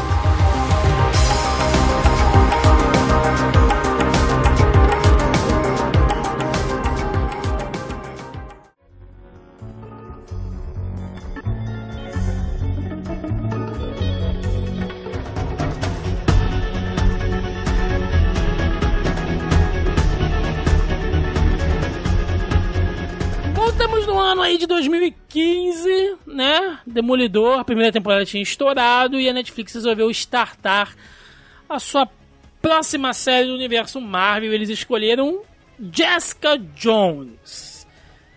Alguém conhecia Jess... ou Melissa Andrade, como vocês queiram dizer. Alguém. Né, no- vai ter linkado aqui nesse podcast uma O- foto da Mel de Jessica Jones. Melissa que fez cosplay de, de Jessica Jones pra ir lá na Expo Geek. Aparentemente eu faço todos os dias. e até então eu Mas- não sabia. Mas seu pai não te acha parecida, então. Não, meu pai não me acha. De acordo com meu pai, meu nariz é muito mais bonito. Eu não sei se é um elogio ou não, mas. Mas é isso, alguém já conhecia Jessica Jones antes da série, o que é bem difícil, porque até a galera leitora de quadrinhos hard aí, muita gente meio que ficou assim, nossa, cara, Jessica E- Jones? Eu conhecia, eu conhecia por Ilhas, né? Ah, Sim. seu tênis verde. É, É. não. Foi, é porque ele é um. É porque não foi uma parada natural. Eu gostava muito do selo Marvel Max. Marvel Max. E conforme eu fui procurando mais coisas do Marvel Max, alguém falou assim: ah, Jessica Jones é muito bom, que não sei o quê. Digo, Elias é muito bom e tal. E foi o que começou o selo Max. Se você gosta do selo Max, você tem que ler, você tem que ler. Aí eu fui procurar pra ler. Inclusive, e, mas assim, era uma recomendação meio fraca, a galera não sabia vender. Nego só vendia a cena dela com o. Sendo O currada pelo Luke Cage, né?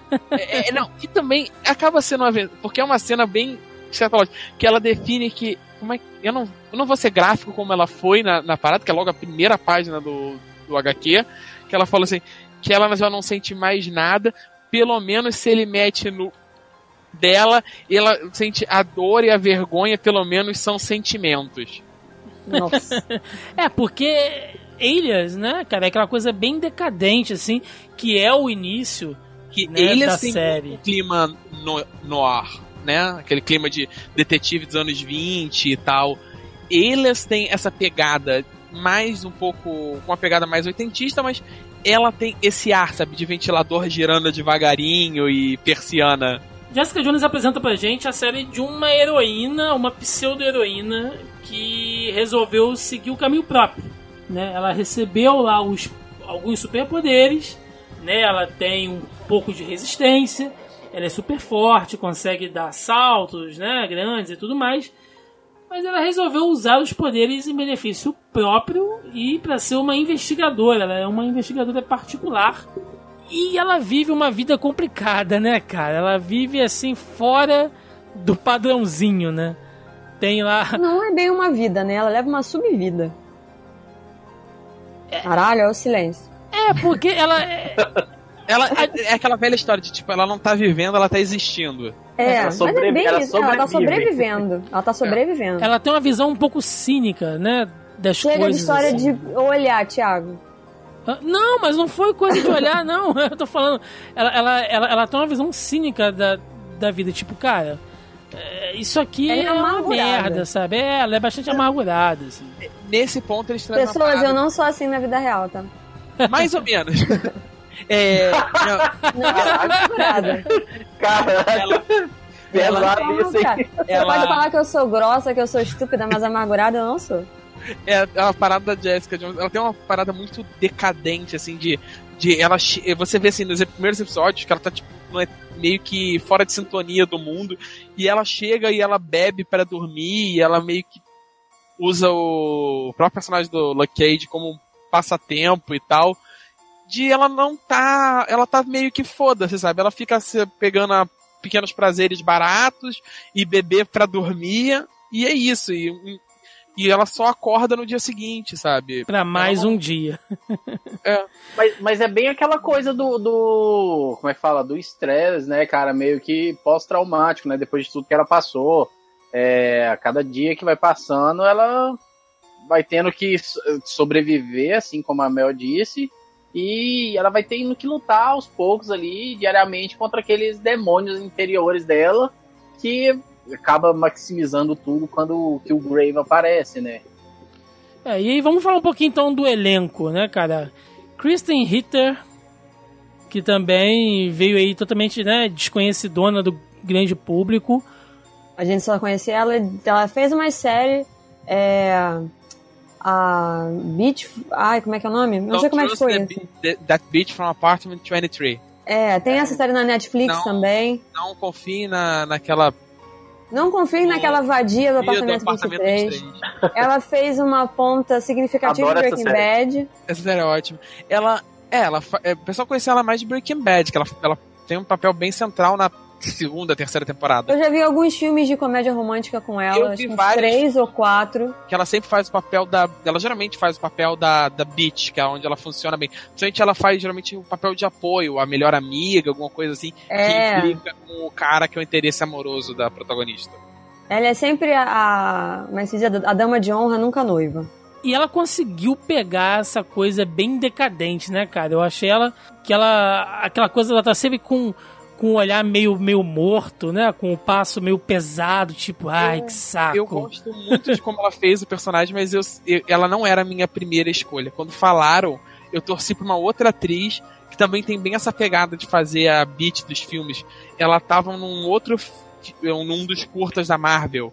É Arquivo 64, alguma coisa assim. Vou tentar achar o nome dela aqui.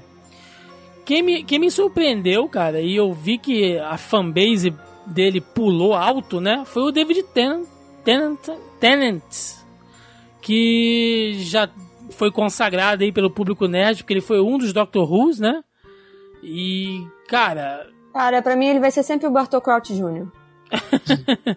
é ator inglês e quando disseram que o, que o Grave, né, que o, que o Homem Púrpura seria o vilão da série, eu fiquei assim, nossa, mas será que como é, como é que vão fazer isso? Porque eles querem trazer o cara pro mundo real, né? Eles E querem ele é um trazer at- a série pro mundo real. Como é- Vão pintar Ele é o um cara de vilão bem roxo? Não, e ele é um vilão não só em aparência, como em, ser, em como ele é usado, ele é um vilão bem escroto. Então, Thiago, eles não pintaram o cara de roxo, eles pintaram a série de roxo. Sim, É. sim. Foi. O que é uma boa ideia, porque tem uns efeitos de luz, né, que recaem sobre ele, assim, que deixa a a, pele fotografia, dele. novamente, é, E falando da ele tá- fotografia. É, a fotografia, Demolidor é vermelho, Jessica Jones é roxo. é, a fotografia é genial. Principalmente quando ele, quando, nas cenas que ele tá sendo mais manipulativo, não necessariamente usando o poder dele, mas sendo mais manipulativo, eles estão. Eles jogam uma iluminação roxa nele que faz o, o personagem, o ator ficar roxo, sabe? Que eu achei uma sacada genial pra não ter que botar um cara pintado de roxo e ninguém reparar no meio da rua. Eles não fazendo essa galhofa também, né? Pelo amor de Deus. É porque no universo Marvel até funciona, porque você tem os mutantes já. Você tem mutantes, você tem um monte de coisa esquisita na Nova York dos Estados Unidos. O nego já nem estranha mais essas merda. É, mas você tem que ver que a gente tá falando do universo da, da. Marvel. No Foi. caso, os mutantes são da Fox, então eles nunca iam fazer essa coassociação, lógico, é entendeu? falando. Não nesse universo. Nos quadrinhos, cara, qualquer coisa é coisa. Coisa, literalmente. Exatamente. E a, e a atriz que o Joaquim falou é a Lizzie Kaplan. Eu tô há duas horas procurando essa porra, obrigado. Eu conheço ela, por que, que eu conheço ela? Ah, ela já Ah, eu fez- sei quem é, Masters of Sex. Exatamente. Truque de Masters of Mestres Sex. 2. E a entrevista. Mas é isso Ah, mesmo. zilhões de filmes. E o curta é- chama Artigo 47. É, o item 47, na verdade. É. Ela, pra mim, era a escolha. Pela a visão que eu tinha dos quadrinhos, pra mim, ela era a escolha perfeita, assim. O que não é uma. uma maçã, a maçã não caiu tão longe da macieira, porque as duas desempenham normalmente os mesmos tipos de papel no, no cinema. Jessica Jones, ela meio que foi uma série de origem de dois personagens, né? Porque já apresentou pra gente ali logo no iniciozinho o Mike Coulter de Luke Cage, que também achei que ficou bem para aquela proposta, né? Apesar do Luke Cage, da minha visão dele nos quadrinhos, ser um cara mais espalhafatoso, né? Que fala alto pra caramba, que, que é um cara mais com a malandragem das ruas, e ali ele é um pouco contido mas tem uma explicação pra isso, porque ele tem uma vida meio merda também, né? Mas Ele é Tem barista, uma outra né? explicação pra isso, que é o range de atuação do ator, mas. sim, Não, mas não, Muita tem. gente falando Não é, disso, mas eu não acho, não. É porque o cara é barista e tal, então ele tem essa pegada toda.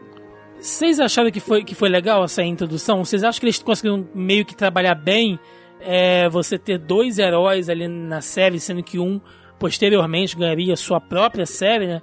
Vocês acham que ficou bem, bem dividido isso? Ele conseguiu roubar a cena em alguns momentos? Não, eu, eu gostei, mas assim, eu senti uma parada que depois falaram, eu não reparei isso sozinho, eu vi as pessoas falando e eu achei que faz sentido, que ele apresenta um papel que, que funciona numa, por ser uma série com a protagonista feminina. Ele faz o contraponto da da secretária gostosa do, do, do- de filme, normalmente com herói, sabe? Aquela personagem que tá ali, ela é até uma outra heroína, tal, é assist assistente do assistente do Indiana Jones. Ela é até aventureira e tudo mais, mas tá lá só para ser bonita e servir de interesse amoroso da, do personagem. E a função dele na trama é só se move em relação ao fato dele ser um interesse amoroso da Jessica Jones. Então ele é bonito, Joaquim. Se você quer ler assim, tudo bem. Você que falou. Eu tô dizendo que ele faz a leitura de ser o contrário, dele ser a, a, a Bond Girl da série Jessica Jones. O bom é que o Joaquim leva a sério. Em contrapartida, a gente tem a Trish, né, cara, que é a irmã dela, que é totalmente diferente, né? Radialista, toda good vibe. É, eu, eu, eu, acho, eu acho foda as cenas de, de, de diálogo delas, assim. Porque é aquela coisa, né? Meio que a Trish chega. Não, porque você precisa sair, a gente tem que sair pra fazer isso e tal, não sei o quê. E ela, ah, isso é uma merda, mas já que você quer que eu vá, eu vou. é, é legal esse contraponto entre, entre as duas. Eu achei que a atriz mandou bem, cara. Ela, ela conseguiu dar essa equilibrada. É, E igual ela- o Fog e o Matt, a Trish com a, com a Jessica, elas têm uma sintonia muito boa também. E serve pra você ilustrar o passado, o próprio passado da Jéssica, né? O porquê dela ser assim.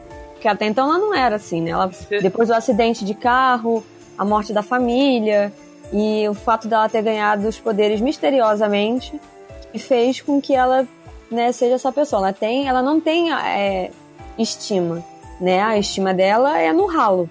Parece que ela tem estima, mas ela não tem, né? ela não tem faz uma atitude, autoestima. Exatamente. Ela tem altitude, ela tem confiança, ela tem determinação, mas estima zero.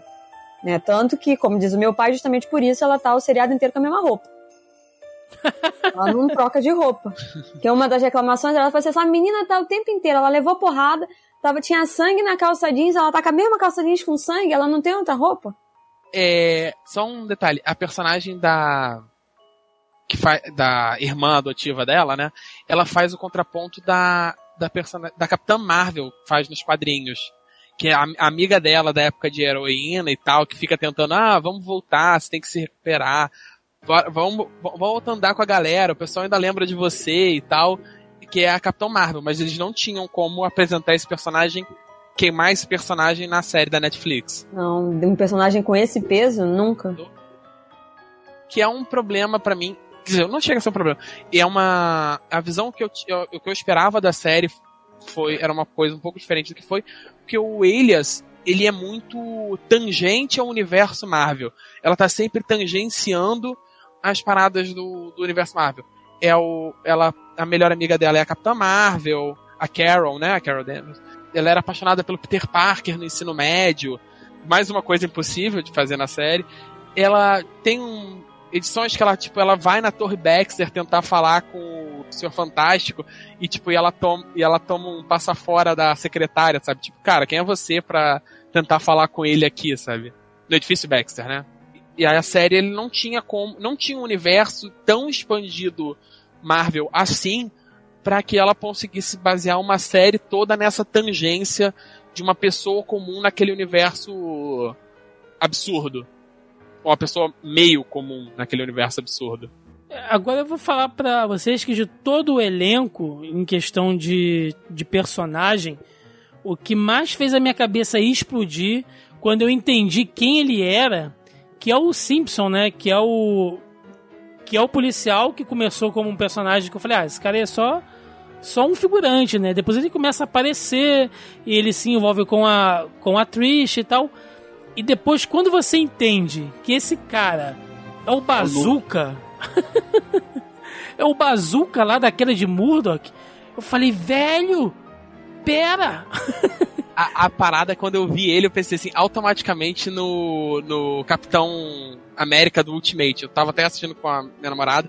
Eu falei assim, cara, esse maluco ia ficar perfeito pra fazer o Capitão América do Ultimate. Aí o meu irmão tava comigo e falou assim: Capitão América não, aquele cara que tem a bandeira na cara. Eu, o, o Bazooka, velho. Eles perderam esse, esse ator que podiam usar pra fazer o Bazooka. Não, Aí mas quando aparece a, a pílulazinha azul e vermelha. sua cabeça explode, tipo, oh! Oi, não. nessa pegada aí que você falou, Thiago, tem a personagem da Carrie Ann Moss, né? Que é a advogada lá que na- Ai, nas que HQs. saco. que nas HQs é um homem, né? Que ele é o advogado do Danny Rand, né? O Punho de Ferro. Sim. Ela que saiu Caralho, que diretamente de Matrix, chata, né? Saiu de Matrix pra cá. Toda Era uma das partes da série que eu achava um porra. Ah, eu gosto dela, E eu acho ela legal, cara. Ela é irônica, é bacana. Linguiça, sabia? O quê? Essa, esse núcleozinho da Carrie Ann Moss. Eu senti que foi meio que pra encher linguiça pra poder dar 10 episódios, 12 episódios. lá. 13. Então, é, Mas eu, mas eu acho que pode ser uma ligação com o Punho de Ferro por causa disso, né? Que eu acabei de falar aí. Que o Ah, cara... uma ligação com o Demolidor. O Foco vai trabalhar pra empresa dela. é. Mas então. Termina a se- segunda se- temporada ele indo pra empresa que ela é a sócia majoritária, né, no caso. Sim, Falando. sim. Mas eu falo assim, porque nos quadrinhos o, o personagem que. Ah, que não, deu- deve aparecer, porque esses, esses núcleos eles se repetem. Igual o Sim. sargento que depois vira detetive em Demolidor, ele certamente ele vai aparecer nas outras. Ele aparece. Não. Ele vai aparecer na- nas outras séries, não necessariamente porque não é o mesmo distrito de polícia, né? Mas vai agora que eu acho esse núcleo puta puta chato. Eu ficava, ai meu Deus, olha, eu acelerava em alguns pedaços. Quando começava esses diálogos dela assim, eu falei, ah, não. É, e aí a gente, já que o Marco citou aí o termo encheção de linguiça, né? Vamos pro teor, né? pro- pro- Barriga, pro- que é o famoso barriga. É, vamos, vamos, vamos pro andamento da série em si. Enquanto em Demolidor a gente tinha uma história de ação, é, meio, meio policial, fazendo referência ali aos antigos filmes de Kung Fu e tudo mais, aos filmes no ar. Em Jessica Jones a gente tem uma série que é um drama pessoal, de certa forma, e que faz várias analogias com abuso, com relacionamentos abusivos, né? Aquela coisa do relacionamento é, meio que dependente, violência sexual, de certa forma. E aí a gente tem toda aquela coisa da Jessica Jones, primeiro fugindo daquela vida que ela tinha, depois ela meio que vira o jogo e ela, é- é- ela, ela começa a, a querer dar o troco. É onde ela começa a ir atrás do personagem do David Tennant, que é o Killgrave, né, que abusou dela com o poder de controle mental dele, e ela quer dar o troco, ela quer prender ele e tudo mais, quer segurar de certa Eu acho forma. que isso é muito bem construído, cara. Eu acho que é bem construído, mas poderia Da ter tido Foi uns, mal aproveitado. uns cinco episódios a menos aí, porque aquele prenda-me se for capaz, do prende e solta, velho, não dá, cara. Eu, eu sinto que eles rodam em falso algumas vezes porque precisavam encher três episódios. Mas a questão do abuso, eu achei que ficou muito bem explorado na série. Não só a relação do Killgrave de abuso com ela e com os outros personagens, mas como todas as relações na série são abusivas. Ela tem uma relação um pouco abusiva com a, com a própria irmã, de como ela, ela sustenta na, com a irmã. A mãe delas tinha uma relação abusiva com elas. Ela é abusiva com o Luke Cage. Ela é abusiva com o Luke Cage. A Carrie Ann Moss é com a namorada. a. Sim, sim. O- a- a- aquela irmã que mora no apartamento de cima, que tem um irmão gêmeo. Ela, ela, ela é abusiva pra caralho com o irmão, e depois ela vai ser com o outro carinha lá, o vizinho da Jessica Jones. E ela tenta ser com a própria Jéssica. Leva uma porrada. é, todos os personagens são super abusivos entre si. Todos eles. A própria, a própria relação da atriz com o cara que vinha ser o Bazooka, ela, ela começa de um jeito, depois vira, depois ele vira aquele psicopata foda. Aquela coisa dele ficar na, na porta dela e ela olhando pelo olho mágico, o cara andando ali Ele- no corredor, é agoniante, cara. É muito surtado, sabe? Todas as relações. Mas aí eles falam de. Mas aí eu acho interessante isso, ainda que o ritmo da série peque pra caralho, mas eu acho que isso se deve não, a, a- não somente aos erros de ritmo e montagem da série, mas também porque a gente se acostumou com o ritmo de Demolidor e porque a gente teve duas temporadas nesse mesmo ritmo, ainda com a quebrada da segunda temporada. A gente teve. O que eu digo de ritmo é que aquela coisa de cena de ação, e aí tem uma pausa, e aí tem a historinha, e tem ação, e tem investigação. Isso não teve em Jessica Jones. Era muito mais história, era muito mais diálogo do que a ação em si, do que embate físico, ou explosão, ou porrada, né? Era muito mais uma, uma busca pessoal da, da, da personagem no que, que ela tem que fazer, que é uma coisa que acontece muito nos quadrinhos. Mas eu É. acho que. Mas eu acho que a, a questão não é essa, meu. Assim, se você começa a assistir. Se, se você assistir dois episódios de Jessica Jones, você entende que, cara, beleza, isso aqui não é demolidor, não vai ter ninja, Não, tá? Vai ter não, cena eu de sei. ação eu e tô tal. falando que isso, tipo, é, sei lá, sabe? 50, 40, 50% de culpa, entre aspas, de culpa. Porque. O pessoal foi no hype, o pessoal foi no hype. Exatamente. Essa frustração, é, é- esse incômodo, não é nem frustração, o incômodo de você assistir a série e você achar que ela tem um ritmo diferente. E eu não tô falando que não tenha erros, porque tem. Né? Mas ela tem um ritmo completamente diferente, como o Luke Cage tem um outro ritmo completamente eu diferente. acho- que é- depois. Mas eu acho que o problema da Jessica Jones não é o ritmo, meu. Eu acho que a montagem dele é que é um grande problema. Porque. Sim, mas o- a montagem interfere no ritmo. Não, sim, é porque a montagem dá o ritmo nesse caso. Porque você vê aquela coisa ali, é, como, como você disse, a, a história é muito bem contada e tal. Você tem aquela, aquela turma que fala, ah, Jessica Jones é chato, porque não tem ação, porque não tem não sei o quê, porque ela não briga, Cara, ela não luta, é, ela não voa. É, é simplificar demais. É, isso é. isso. Então, assim. É você não Isso é ser muito simplório. Isso é muito simplório. tá onde tá o erro e você tá acusando uma outra parada. Mas tem aquela crítica que ela é pontual e pelo menos é, a- é a minha opinião o seguinte. É uma história boa, tem boas cenas de ação, tem cenas daquela coisa de. daquela perseguição, daquele clímax e tudo mais. Mas é longa e ela é contraditória, porque ela passa a série inteira podendo resolver a coisa é, de diversas formas rapidamente. Ela não quer, ela não quer. O Killgrave foge às vezes das paradas mais mirabolantes possíveis, Mas aí assim. que tá, Thiago. aí E no final ela resolve de uma maneira tipo, ah, porra, então peraí, Mas- pá, mas pronto. É Mas aí é que tá. Isso resolve. se justifica pelo que ela passou. Entendeu? De- Mas você não é, achou é que foi ela que foi longo? Mas você não achou sim, que foi longo? Sim, eu achei que foi longo.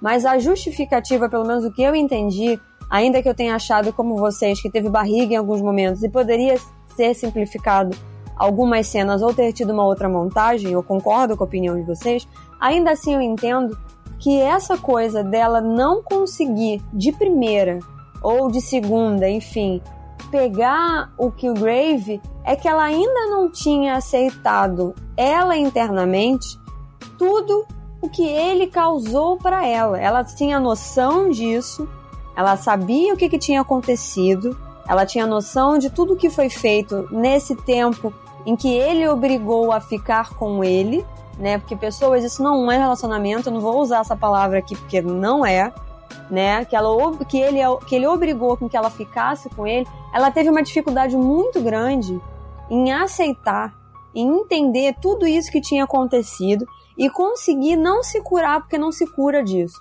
mas de alguma maneira se libertar da culpa que ela tinha por ter feito coisas sob o poder dele, para ela poder então conseguir achar uma solução e um caminho a seguir, ainda que tortuoso, de ir atrás do cara e não, ele tem que pagar porque ele por- pelo que ele fez, não só para mim, mas o que ele pode vir a fazer para outras pessoas. Porque a- o mote dela é cagar o foda-se. Até então ela tava cagando o foda-se. O Killgrave incomodava ela, Jessica Jones, como pessoa. Até o momento que ela conseguiu se libertar dessa culpa e entender que ele seria venenoso não só para ela, mas para centenas de outras pessoas se ele conseguisse expandir o poder da maneira que ele estava querendo. Então ele teria o controle da cidade inteira, ou pelo menos daquela região ali de Nova York onde eles moram. E aí tem essa, essa, essa, to- essa tomada dela, né? De tentar entender e de se libertar da culpa de que não, eu não fiz isso porque eu quis. Eu não estava com esse cara porque eu quis. Eu estava com ele porque eu era forçada a estar com ele. Porque eu não tinha força o suficiente para me livrar do poder dele e para conseguir sair disso. Então, esse processo todo, isso demora. Foi mal elaborado? Foi. Foi mal construído? Foi. Mas ele tá ali. E isso é parte fundamental do porquê ela demora tanto para pegar esse cara. Por que, que ela é abusiva com o Luke Cage? E isso é um, é um, é um comportamento que ele é, reflex, ele é refletido. Quando você, é, quando você é tratado mal e você fica irritado com aquilo e você não sabe revidar na hora que você tem que revidar, você revida com o próximo. Que é o que acontece com todo mundo. Ela faz isso com o Luke Cage, ela faz isso com a Trish, a Trish faz isso com o Simon. Aí ela faz isso com a personagem da Carrie Moss. A Carrie Moss fica puta porque não sabe revidar, consequentemente, faz isso com a secretária que é amante, faz com que a mulher que é casada.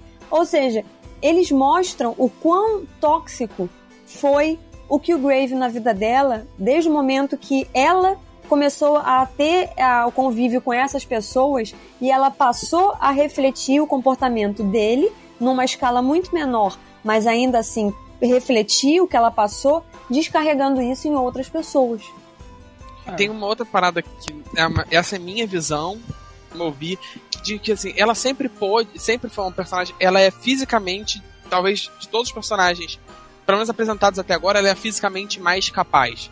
Ela ainda ela não é tão resistente quanto o Luke Cage, mas ela é muito mais forte, ela ainda é bastante resistente. Então assim, ela poderia fisicamente resolver todos os problemas quase que imediatamente. É, só que existe uma parada de que ele o Killgrave ele tem uma, uma força psicológica muito maior. Tanto pelo dano que ele causou nela, tanto pelo poder, e muitas vezes ele sem poder, ele é ainda extremamente manipulativo e controla todos. E existe uma outra coisa, é, ela tinha uma, eu, pra minha, minha visão, de que se ela, ela tinha uma sensação de que se ela fosse, andasse até ele quebrasse o pescoço, mesmo em várias cenas que ela pôde, ali, posterior ao oitavo, nono episódio, ele ainda estaria no controle dela, que ele teria forçado ela a isso. Ela ainda estaria sob o controle dele. Quando ela consegue fazer isso naquela última cena, ela, ela tá fora do controle dele. Ela, ela faz aquilo não porque ele obrigou ela a isso, mas por uma escolha dela, até mesmo heróica, de proteger outras pessoas Sim, de quão tóxico aquela, aquela entidade é. Mas foi o que eu falei. Mas até ela ter essa consciência de que ela tem como fazer as coisas por conta própria, ela não tem culpa do que aconteceu com a Riva, ou que ela não tem culpa do maluco que tá solto, porque ele é maluco, mas a culpa não é dela, porque não foi ela que o fez assim. Isso demora. E aí ela e, e ela reluta em matar o cara. Porque até então você matar ele não significa que ela vai se livrar dos problemas que ele causou pra ela. Então até ela se dar conta disso também demora. Então são N questões assim pequenas que estão é, relacionadas ao fato dela ter sido abusada por ele, de, de ser, sabe, uma, uma, uma dependência tóxica ali, mas não porque ela quis, porque ela foi forçada a isso. Isso tudo tá na série e isso demora. E aí eu acho que muita gente não gostou, e não tô falando da barriga, tá? Porque isso tem e é incômodo. Mas eu não acho que ela não, sabe, que muita gente não gostou por causa disso. Porque faltou essa percepção, essa, essa, esse entendimento da coisa. Ah, por que ela não prende logo o cara? Não sei o quê. Porque, infelizmente, não era tão simples assim. Rapaz, não tem nem o que comentar depois do que esses dois dialogaram aí. Não, é. é, Melissa Mas fala e se você Joaquim. concorda ou não, pelo menos, né? É, opinião. advogados, vai substituir lá Sim, o não, não, Fog não, e o. não, con- concordo, concordo com tudo que você pontuou, Mel. É, mas, mas ainda assim, por mais que você tenha explicado, é, de certa maneira, a pegada da série e o porquê de muitas pessoas terem achado ela ruim devido às considerações de ritmo lento e tudo mais, eu ainda considero, sim, que, como o Thiago falou no início desse bloco, falando sobre a série, ela poderia ter trabalhado tudo aquilo, tudo isso que você falou, mas ter sido ainda um pouco mais enxuta, porque eu acho que ela ainda, Nove episódios. Ela erra a mão. Sim, é, eu acho que ela ainda erra a mão, ainda prolongando algumas coisas que não deveriam Eu acho ter que sido 10 tão prolongadas. episódios fechava direitinho ali. Assim, eu, eu, eu concordo plenamente com o que a Mel falou. A Mel explicou a Sim. série muito melhor. Assim, não, não tem mais nada que a gente falar sobre a série.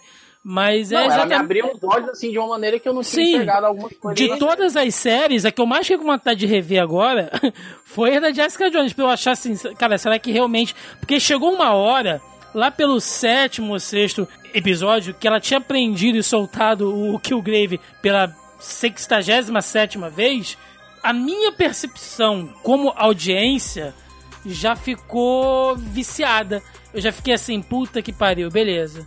Vamos esperar a próxima vez. Aí eu já, eu, já, eu já comecei a assistir a série com uma má vontade. Os quatro, cinco últimos episódios ali, eu já tava assim, anda, porra, anda, vai, prende, solta essa Termina porra. logo. É quase vai, obrigação vai, já. vai, vai. É, entendeu? Então assim, eu acho que provavelmente isso afetou a minha percepção. Agora, depois do que a Mel falou, né? Agora que a gente já estudou melhor, que eu já sei o que vai acontecer, no tempo que vai acontecer. Eu quero assistir a série de novo para realmente ver se ela precisava desse tempo todo de construção ou não, se poderia ter sido resolvido antes. Assim, e único, é, é mesmo com essa barriga toda, ainda a, a série ainda se vale pela atuação da, da Jessica Jones. Vale, vale, é uma boa série, eu gosto, eu David gosto. Tennant. Que os dois eles mandam bem Porra, ele manda bem pra cacete, de cara. todas, as- de todas essas Jessica! Os dois juntos, cara, e assim, assim, eu, eu acho. O Tenet eu já conhecia de, de outras, não só de Doctor Who, mas de. de- até das Harry Potter! que ele fez. Harry Potter. Nem de Harry Potter eu, eu, eu, eu normalmente não lembro que ele tá lá. Mas assim, de- até de peça dele, que eu já Não, ele é assisti. o Bartol Crouch. Jr. Eu já Filme vi 4. E ele é um ator muito, muito bom. Ele é até um ator shakespeariano e o cacete a quatro. Ele é, um, ele é um ator com uma carga boa. E ela acompanha ele muito bem. Eu não eu tava acostumado com ela de comédia romântica. Eu não achei que ela fosse acompanhar ele tão bem. Os dois juntos em cena é espetacular. Aquela cena que ele dá a lambida na cara dela, que ela tá tendo uma, um surto, cara. Aquilo é muito. Nossa. Não, E a- eu acho que a cena mais marcante dos dois é quando ele começa. Ele tá, ele tá bloqueado, né? Ele não tá podendo usar os poderes. E ele começa a jogar aquela parada da infância triste. E aí você vai vendo na cara dela que ela vai comprando aquela ideia até uma hora que, tipo, meio que ela. Não, pera! Você tá me manipulando de novo, sabe, seu filho da puta. Então você Vendedor de sapataria, né? Vendedor de sapataria. Você É, chega na porta, o cara já tá. de- porra, Fica de porra nenhuma. Porque ela não se livrou completamente da. E não chega a se livrar, né? Você aprende a, vive- a- a viver com isso e a seguir em frente. Mas ela, ne- nesse momento, ela não tinha ainda, ainda compreendido tudo o que eu falei, eu não vou me repetir aqui, né? Pra não prolongar mais isso. Mas aí ela, ela é quando ela começa a sacar que ela pode começar uma cura e, e tentar se recuperar de- de- desse tempo todo que ela ficou com ele. E não deixar mais com que ele faça, ele faça com ela as mesmas coisas que ele fez. Bom, então vamos lá. Luke Cage. Vamos tomar café!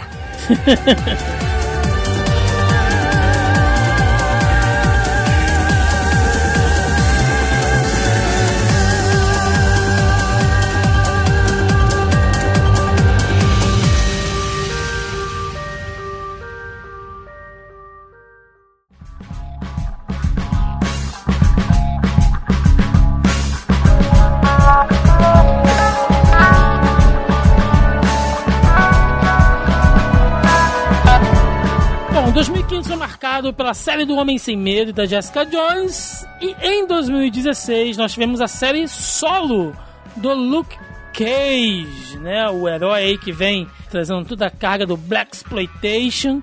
Que aí eu sei que o Joaquim é putinha, né? Gostava lá dos heróis de aluguel, as aventuras do Luke Cage com punho de ferro. Se amarra, né? É, Heroes for Hire. Eu gosto mais da- deles dois juntos, né? Da Heroes for Hire com os dois. Mas eu ainda gostava muito, mesmo datada igual o inferno. Eu fui reler depois de ver o seriado pra lembrar algumas coisas e tal. Mas eu ainda gosto muito. Mesmo ela sendo super datada, ela é gritantemente anos 70. Aquela roupa amarela dele, e aqueles diálogos forçados. Mas, nossa, eu ainda adoro aquela, aquele HQ. E eu sou muito fã do cinema Black Exploitation. Então, assim, tudo isso colabora muito. Eu gostar muito do personagem. É, eu confesso que eu nunca fui leitor assíduo do Luke Cage, assim. Eu gosto mais do Punho de Ferro, então, consequentemente, acabei pegando aí de, de, de rebarba algumas histórias com ele. Fico puto quando o nego chama ele de Power Man. Power Man é a puta que te pariu, tá? Eu acho o nome escroto pra cacete, tá? Luke Cage acho que tem muito mais personalidade, fala muito mais sobre o herói. a fase dele como Luke Cage ali nos anos 90 é Não, cara, acho que Power Man ainda é legal. Agora, poderoso. Não, dá- dá não, uma não, não dá, não dá, coração. não dá! parece dançarino da Anitta. Porra, É, é uma merda. Tem uma parada de, de- de- a fase dele como Luke, que ele vira Luke Cage, né, com essa identificação visual que a gente tem dele hoje, que é a jeans, camiseta amarela e tal, é, é muito mais icônica do que a própria fase de Power Man dele, que era muito mais estereotipada, ainda que ele ainda seja um pouco. E é um personagem que teve uma puta carga, aqui não tanto, mas uma puta carga de, de representatividade no, pros Estados Unidos, sabe? De como ele foi e tal, e das pessoas se identificarem, e os fãs lá ainda têm uma ligação com ele. Que ele não era um, um herói estrangeiro, ele não era um, um assistente, e ele era um cara do, do Bronx, sabe? Errou! Ele era dali, de, do gueto de Nova York e tal. Do e ca- não? É, do, é, é, do Harley. Do Bronx e a Jennifer Lopes. O Luke Cage é do Harlem. ok, meu erro. É, do Harley, e ele tem aquela, toda aquela questão, e ele sempre foi um personagem muito icônico, tanto na época, e depois ele foi, com o fim do, do sucesso do Black Exploitation, ele foi sendo jogado para escanteios. Virou ele foi Vingador, como todos os outros heróis da Marvel. entrou pro sindicato, e depois, no- nos anos 90, dele como Luke Cage, não como um herói, mas ele usando o nome dele e tal, ele foi se tornando um personagem muito forte. Mesmo sem título solo, ele fazia. Ele era sempre muito querido nas aparições que ele fazia nos outros heróis de rua, digamos assim, da, da, da sim, Marvel. sim, sim. Eu, eu fui surpreendido logo de cara assistindo a série pelos trailers, por, por tudo que, que foi dito, né? Do, do que seria a série. Você já imaginava que, que seria aquela coisa bem, bem filme do, do, do Harlem mesmo, com aquela trilha sonora bem. com um pouco de jazz, um pouco de hip hop, aquela coisa e tal. Mas eu pensei, eu sinceramente pensei que eles fossem começar a série retroativamente. Na minha cabeça, Luke Cage, a série dele, ela ia começar antes, cronologicamente, de Jessica Jones, mostrando até como ele chegou lá, naquela situação que ele estava, né? Ou seja, a série dele iria começar em Luke Cage para terminar lá em Jessica Jones. Mas não, me surpreendeu porque foi o inverso. Eles contaram a história dele, quer dizer, a origem dele, né? A origem de como ele ganhou os superpoderes. É através de um episódio de flashback que é muito foda porque faz a referência ao uniforme clássico. Não, faz É bem da hora essa referências. É Aquela- muito da hora. E Não, e essa cena, na verdade, essa cena toda é chupinhada do, do quadrinho. da origem dele nos quadrinhos. É, é praticamente quadro a quadro. É muito bacana. E aí você tem aquela coisa de que, cara, não, a gente vai meter a, a bronca aqui. E de todos os, os heróis, pelo fato dele ser o herói do povo, né? De, de, ser um cara que tá ali mais em contato, ele é um cara público, que aparece dando entrevista, sendo abordado por repórter, tirando selfie com o pessoal. E você fala, cara, peraí, eu tinha lá Matt Murdock, que corria pelos telhados à noite, é, caindo na porrada com ninja, né? A gente tem a Jessica Jones, que vivia ali naquela vida de merda, aquela coisa toda, é, naquele mundinho fechado. E agora tem um cara que aparece nos noticiários, sabe? Tipo, é, isso é, é, um, é um contraste que é muito, que é muito legal. Toda aquela relação dele, é, do Luke ali com o Pops. Cara, o núcleo do Pops, o personagem, velho, é, cara, é, é- é sensacional. É sensacional.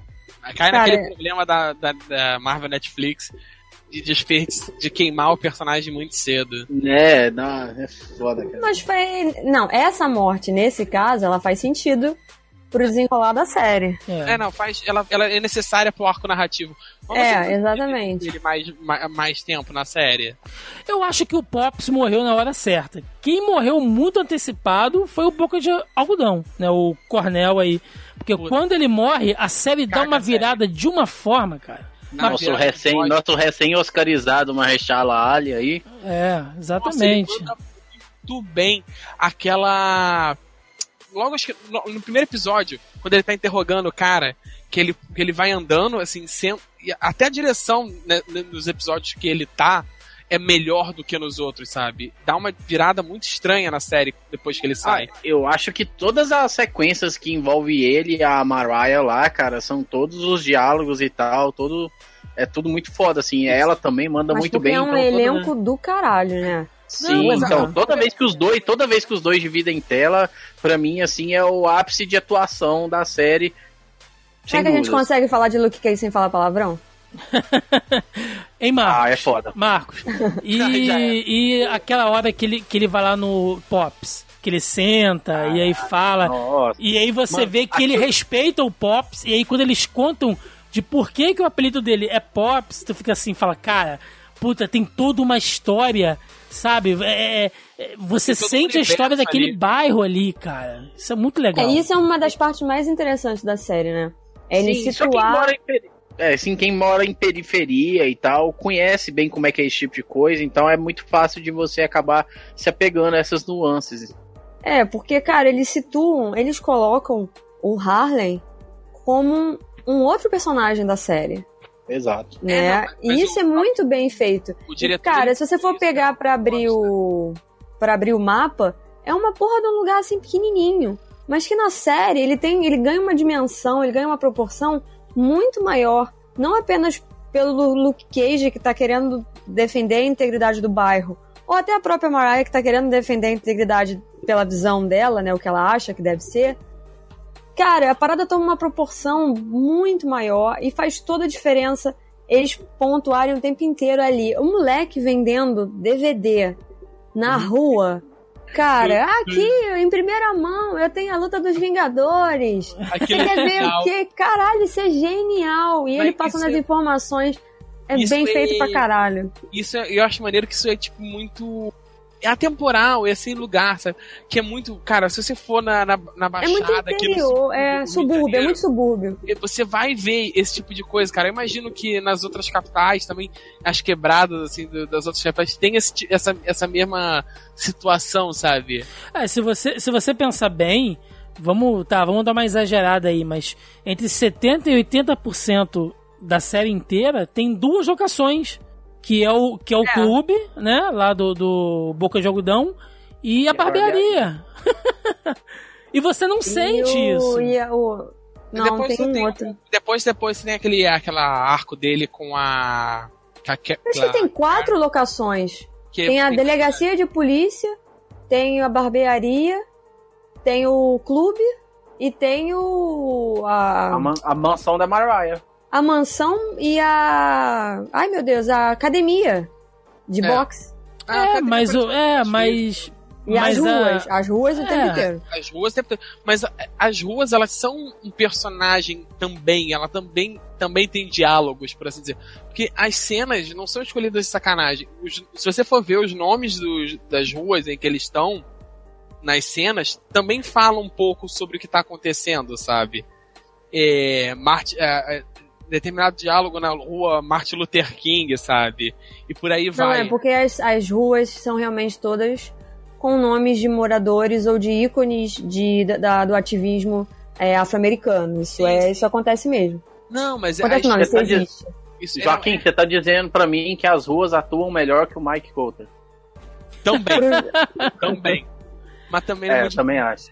Ele, A gente não acha que ele ficou tão ruim. Eu acho que ele ficou melhor na série dele sozinho. Que ele aparece sem camisa, né, Jones. meu? Aparece sem camisa e Com tal. certeza. Quantas Passa vezes, quantas geral. vezes ele troca de camisa na série, cara? Três. ela não pensou Porque ou ele tá de cinza, ou ele tá de preto, ou ele tá de cinza. Na verdade, duas. Ele troca duas vezes. E é aquele casaco dele, que ele tá com aquele casaco o tempo Tem inteiro. uma cena, tem uma cena que eu acho muito foda, que ele, que ele acaba de. que ele sai de um tiroteio, né? Aí fica tudo furado de bala e tal. Ele vai, arruma lá um moletom. Da onde ele tá saindo que ele foi arrumar o moletom, alguém dá um tiro nele. Ele olha, tipo, puta que Puta pariu, cara. Não, é, ele faz uma cara tipo, porra, acabei de botar a roupa. É muito eu acho isso muito maneiro pra definir que, tipo assim, ele é invulnerável. Então, assim, a, a- o tiro é um incômodo mais de ter rasgado a camisa do que dele ter levado um tiro, sabe? Sim, Não, da é o ação único em si. E eu acho É. legal que ele- o embate também, que ele é um outro personagem, assim como a Jessica Jones, que é um personagem quase divino naquele universo, sabe? Ele é invulnerável, o nego atira de metralhadora 12, o caralho é 4 nele e não nem encosta, nem faz diferença. Ele pode, se fosse se o problema fosse todo porrada, ele podia dar uma porrada em todo mundo ali até resolver os problemas. Só Pois que é, vamos entrar. Agora você falou isso aí, eu quero entrar nesse assunto, cara. Por que, que ele não faz isso?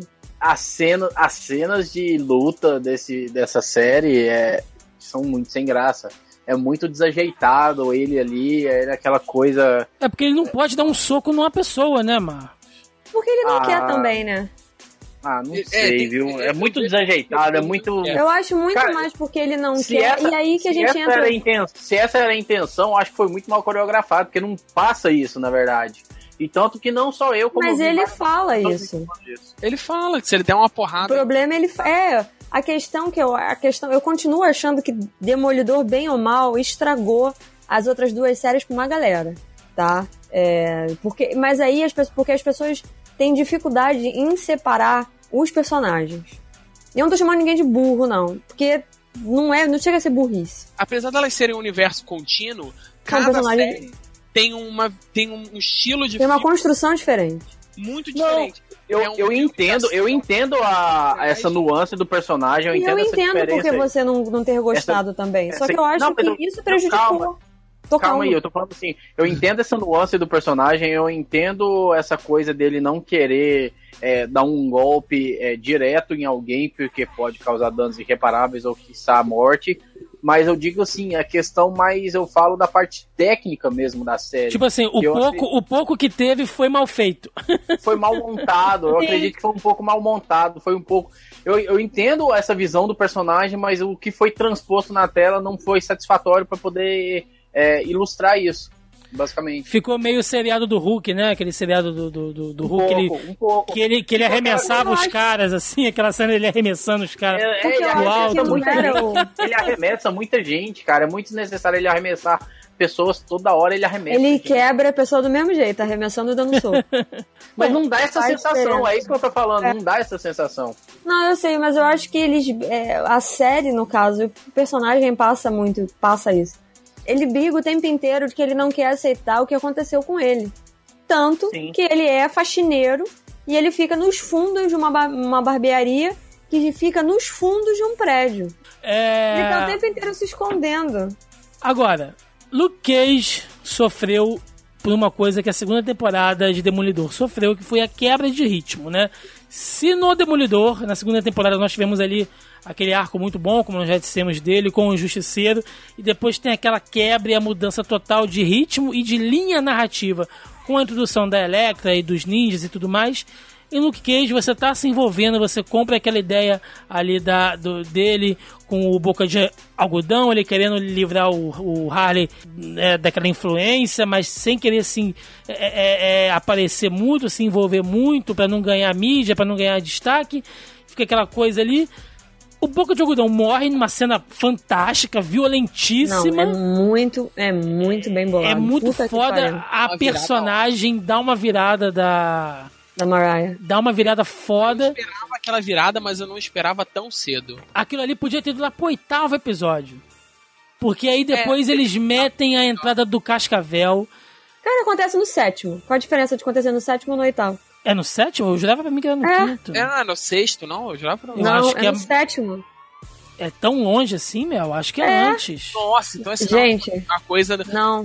Então realmente, então realmente Eu fiz a- os eu episódios. Eu lembro exatamente quando. na- eu escrevi na época que eu vi a série. É, E- na, é no, na sétima. Então realmente os pouquíssimos episódios que tem o Cascavel são tão arrastados que de E você 40 gasta muito. minutos. Não é que pa- parece que o. Vira 200. o morre na no quarto episódio, você tem nove com o outro cara, de tão longo que parece. E eu acho que a coisa cai numa galhofa, cara. Mas o, pro- o problema não é nem tanto só o Cascavel. Tem ele e tem também o problema do, do, do ator lá, o do Sons of Anarchy, que é o Theo Ross, Que é o Faz Kid, o Shade. Kid Faz Camargo. o Os Shade. Shades. faz o Shade. É, o Shades, isso. É, Nossa, ele, ele aparece em muito momento antes do Cascavel aparecer e eu acho que ele é muito, ele manda muito bem em Sons of Anarchy, mas aqui, Eu pelo amor de. Deus. Ficou canastrão, né? Ficou canastrão. Mas os dois Ele faria o contraponto do Wesley em Demolidor. Só que não funcionou. Nem um pouco, nada a ver com o Wesley é tipo, tá num nível 3, 4 Nossa. vezes mais superior, Sim, mas cara. seria o equivalente, porque ele fica o tempo Sim, inteiro, sim. ah, porque o Diamondback não sei o que, não sei o que lá. Porque o Diamondback não vai gostar disso. Porque aí você Sim. fica, caralho, sabe? O cara deve ser pica das galáxias, É, puta que pariu, Ele não faz sei um o papel quê. bom de vender o Diamondback. Ele é um bom vendedor, só que o produto no final. É, E você fica esperando o Shades. Eu fiquei esperando o Shades fazer alguma coisa foda e não fez. Ele é o agente do caos. Não, ele é o agente do caos. Ele Não, tá ele- ali porque ele é o agente do É, caos. ele, provo ele provoca a Mariah e faz o ponto, aquela coisa da virada da Mariah de- deve-se muito a ele. Mas eu fiquei Sim. esperando ele sim fazer alguma coisa que ele acabou não fazendo com as próprias mãos, vamos assim dizer. Não, porque o agente do caos, você em nenhum momento você suja suas mãos. Você deixa Sim. as outras pessoas fazerem isso. Mas eu, eu não sei, quando o Cascavel chegou. assim, começa ruim porque você troca um bom vilão por um vilão co- qualquer coisa que você não se identifica, que você não consegue gostar e nem desgostar dele. É completamente água com açúcar.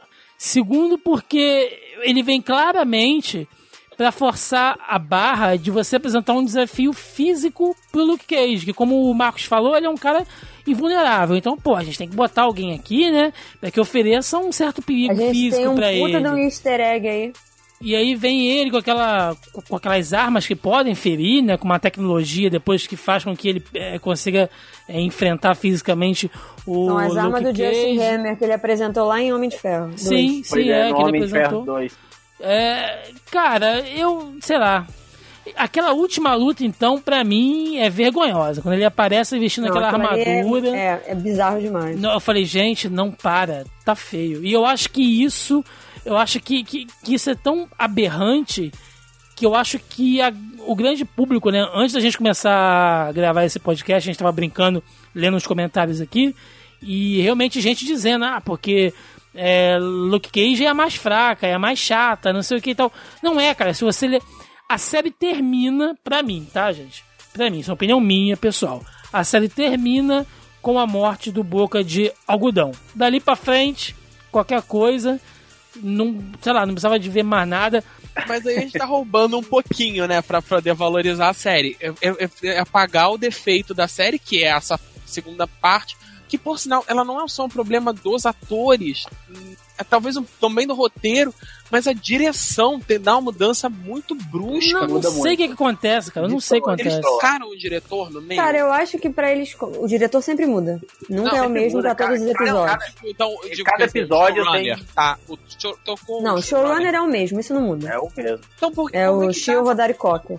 Então, Essa- dá, Cara, eu essa- acho que que- dá essa mudança tão gritante? Porque o Essa enquadramento, a, a fotografia e o enquadramento Muda. pioram agressivamente nesses Eles episódios. talvez, e eu, e eu tô pensando nisso aqui agora, eu não tinha pensado nisso antes. Talvez eles tentaram, o que não faz muito sentido, mas enfim, eu acho que vocês não. Não sei se vocês vão concordar ou não. Mas eu acho que eles tentaram é, humanizar o personagem do Luke Cage a- ao, a- ao dar um desafio familiar a ele. Porque Isso então, então- é pior ainda, quando diz que É. ele é irmão. Puta que pariu, Pô, velho. isso é uma galhofa foda. Com Eu acharia muito mais interessante que o Cottonmouth dividisse a cena desde o princípio com o Diamondback, ainda que ele não aparecesse, tá? Fica naquela igual o Wesley com o Fisk e o lance de Valdemort, ele não nome que não deve ser a pessoa que não deve ser nomeado. Acharia muito mais interessante. E aí, beleza, ele fica naquela de aparece ou não aparece e tal. Be- matou o Cottonmouth? Quem tinha que, que ter ascensão era Mariah. Não era ele. Exato, E exato. aí eles tinham que. Beleza, continuou. E aí seguiu a série. Só que ela fica na retranca e eu não entendi o porquê disso. Porque se ela foi mulher o suficiente, né? Corajosa o suficiente, não mulher o suficiente pra ser feio.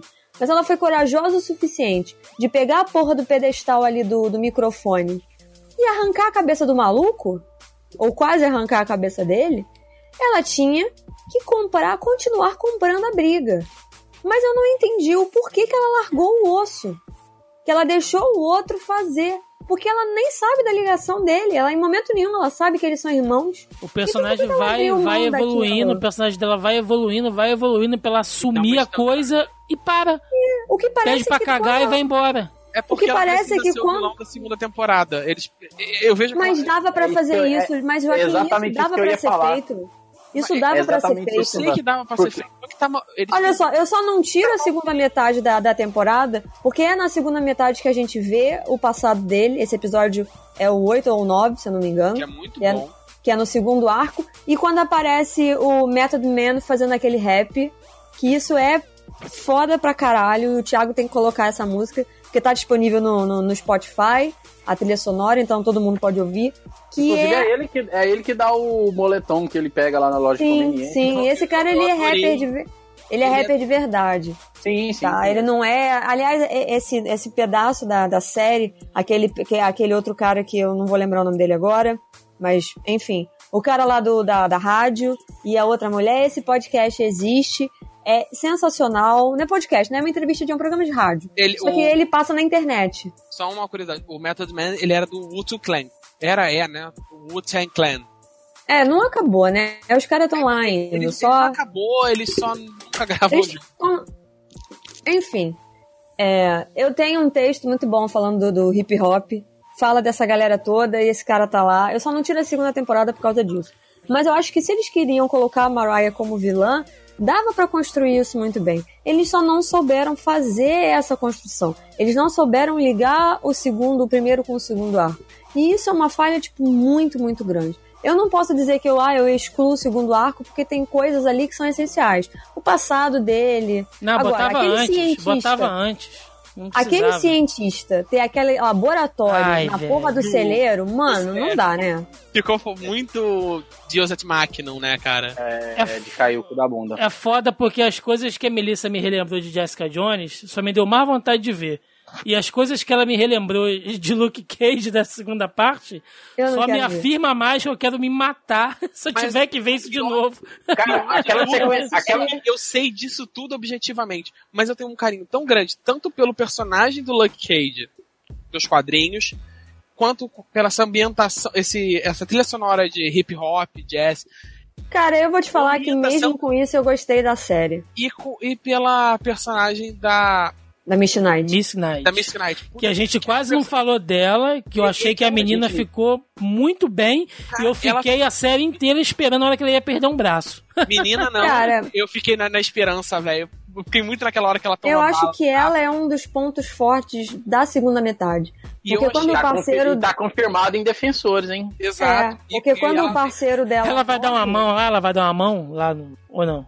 Ué, tem que dar, né? Em Luke Cage ela não deu, né? Ai, caralho, vocês.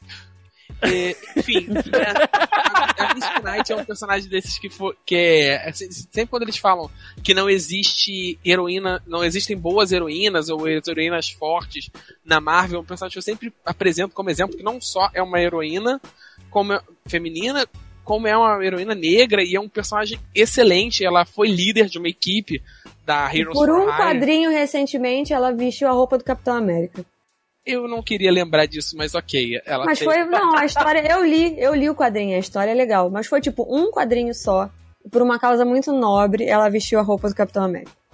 E- e- Mas enfim, é um personagem que eu gosto bastante e eu gostei muito de como ela tá na, nos quadrinhos. Ela, ela respeitou muito aquela inspiração com Cleopatra Jones e tal. E eu gostei deles terem E escolhido a mulher é bonita pra caralho, né? Sim, Porra. E, não- e eles não pegaram uma menininha, que seria um erro terrível botar uma garota de 20 e pouquinhos anos naquele papel contracenando com ele, sabe? Fica, ficaria muito estranho.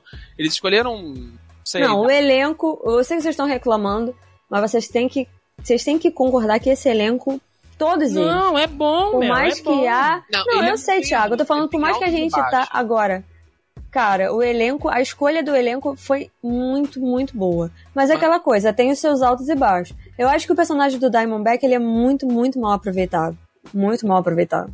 A sequência deles no final que o Thiago tava falando, pra mim, É, dolorosa, cara. ela, ela é tipo a, ela é a nova sequência do final do Rock 5.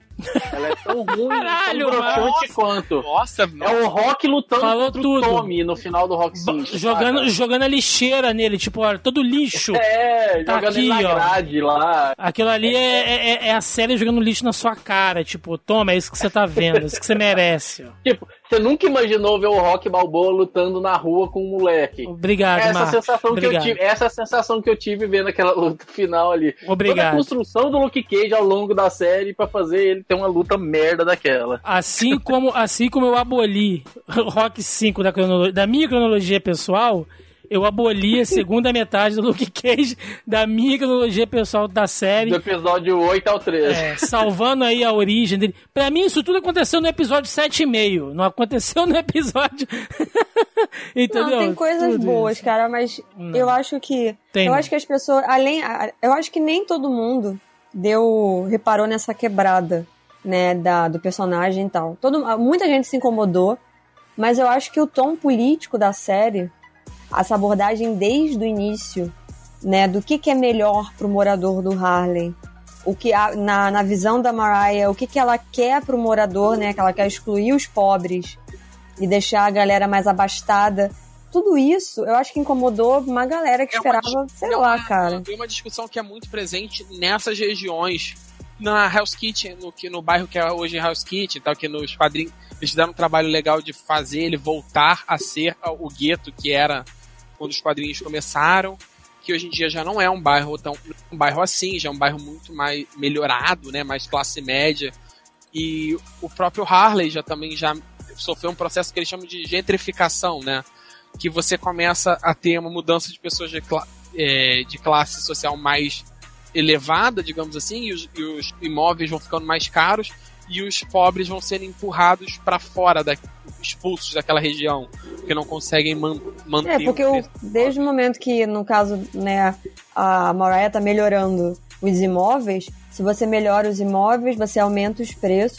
Se você aumenta os preços, você aumenta o custo de vida. Se você aumenta o custo de vida, você vai, você vai viver ali como? Exato. Tudo E é aumenta. uma- e é uma Ódio pobre, né? atual lá, É. porque eles estão passando por esse processo em vários bairros tradicionais americanos que eram guetos e tal, e estão se tornando estão tendo Então, levando uma repaginada. Eu tô passando isso em Caxias, cara. Vai comprar uma casa em Caxias pra você ver. Porra, paga É. caro pra morar perto da favela? Ah, vai se fuder, né, cara? Não, é, é tipo assim, é, botando, sabe, lojas caras e tal, que atraem essa galera mais hipster e tal, e descolada. E acaba que os moradores tradicionais, a cultura da do lugar tá sendo expulso. E é uma discussão que eles estão tendo mesmo lá nos Estados Unidos. Então, assim, eu achei bastante mu- relevante. É. É bem, é bem atual isso. Apontar isso na série. Bom, acho que já ficou bem, bem específico nas opiniões aqui. Vamos, vamos pro bloco de encerramento. Vamos lá.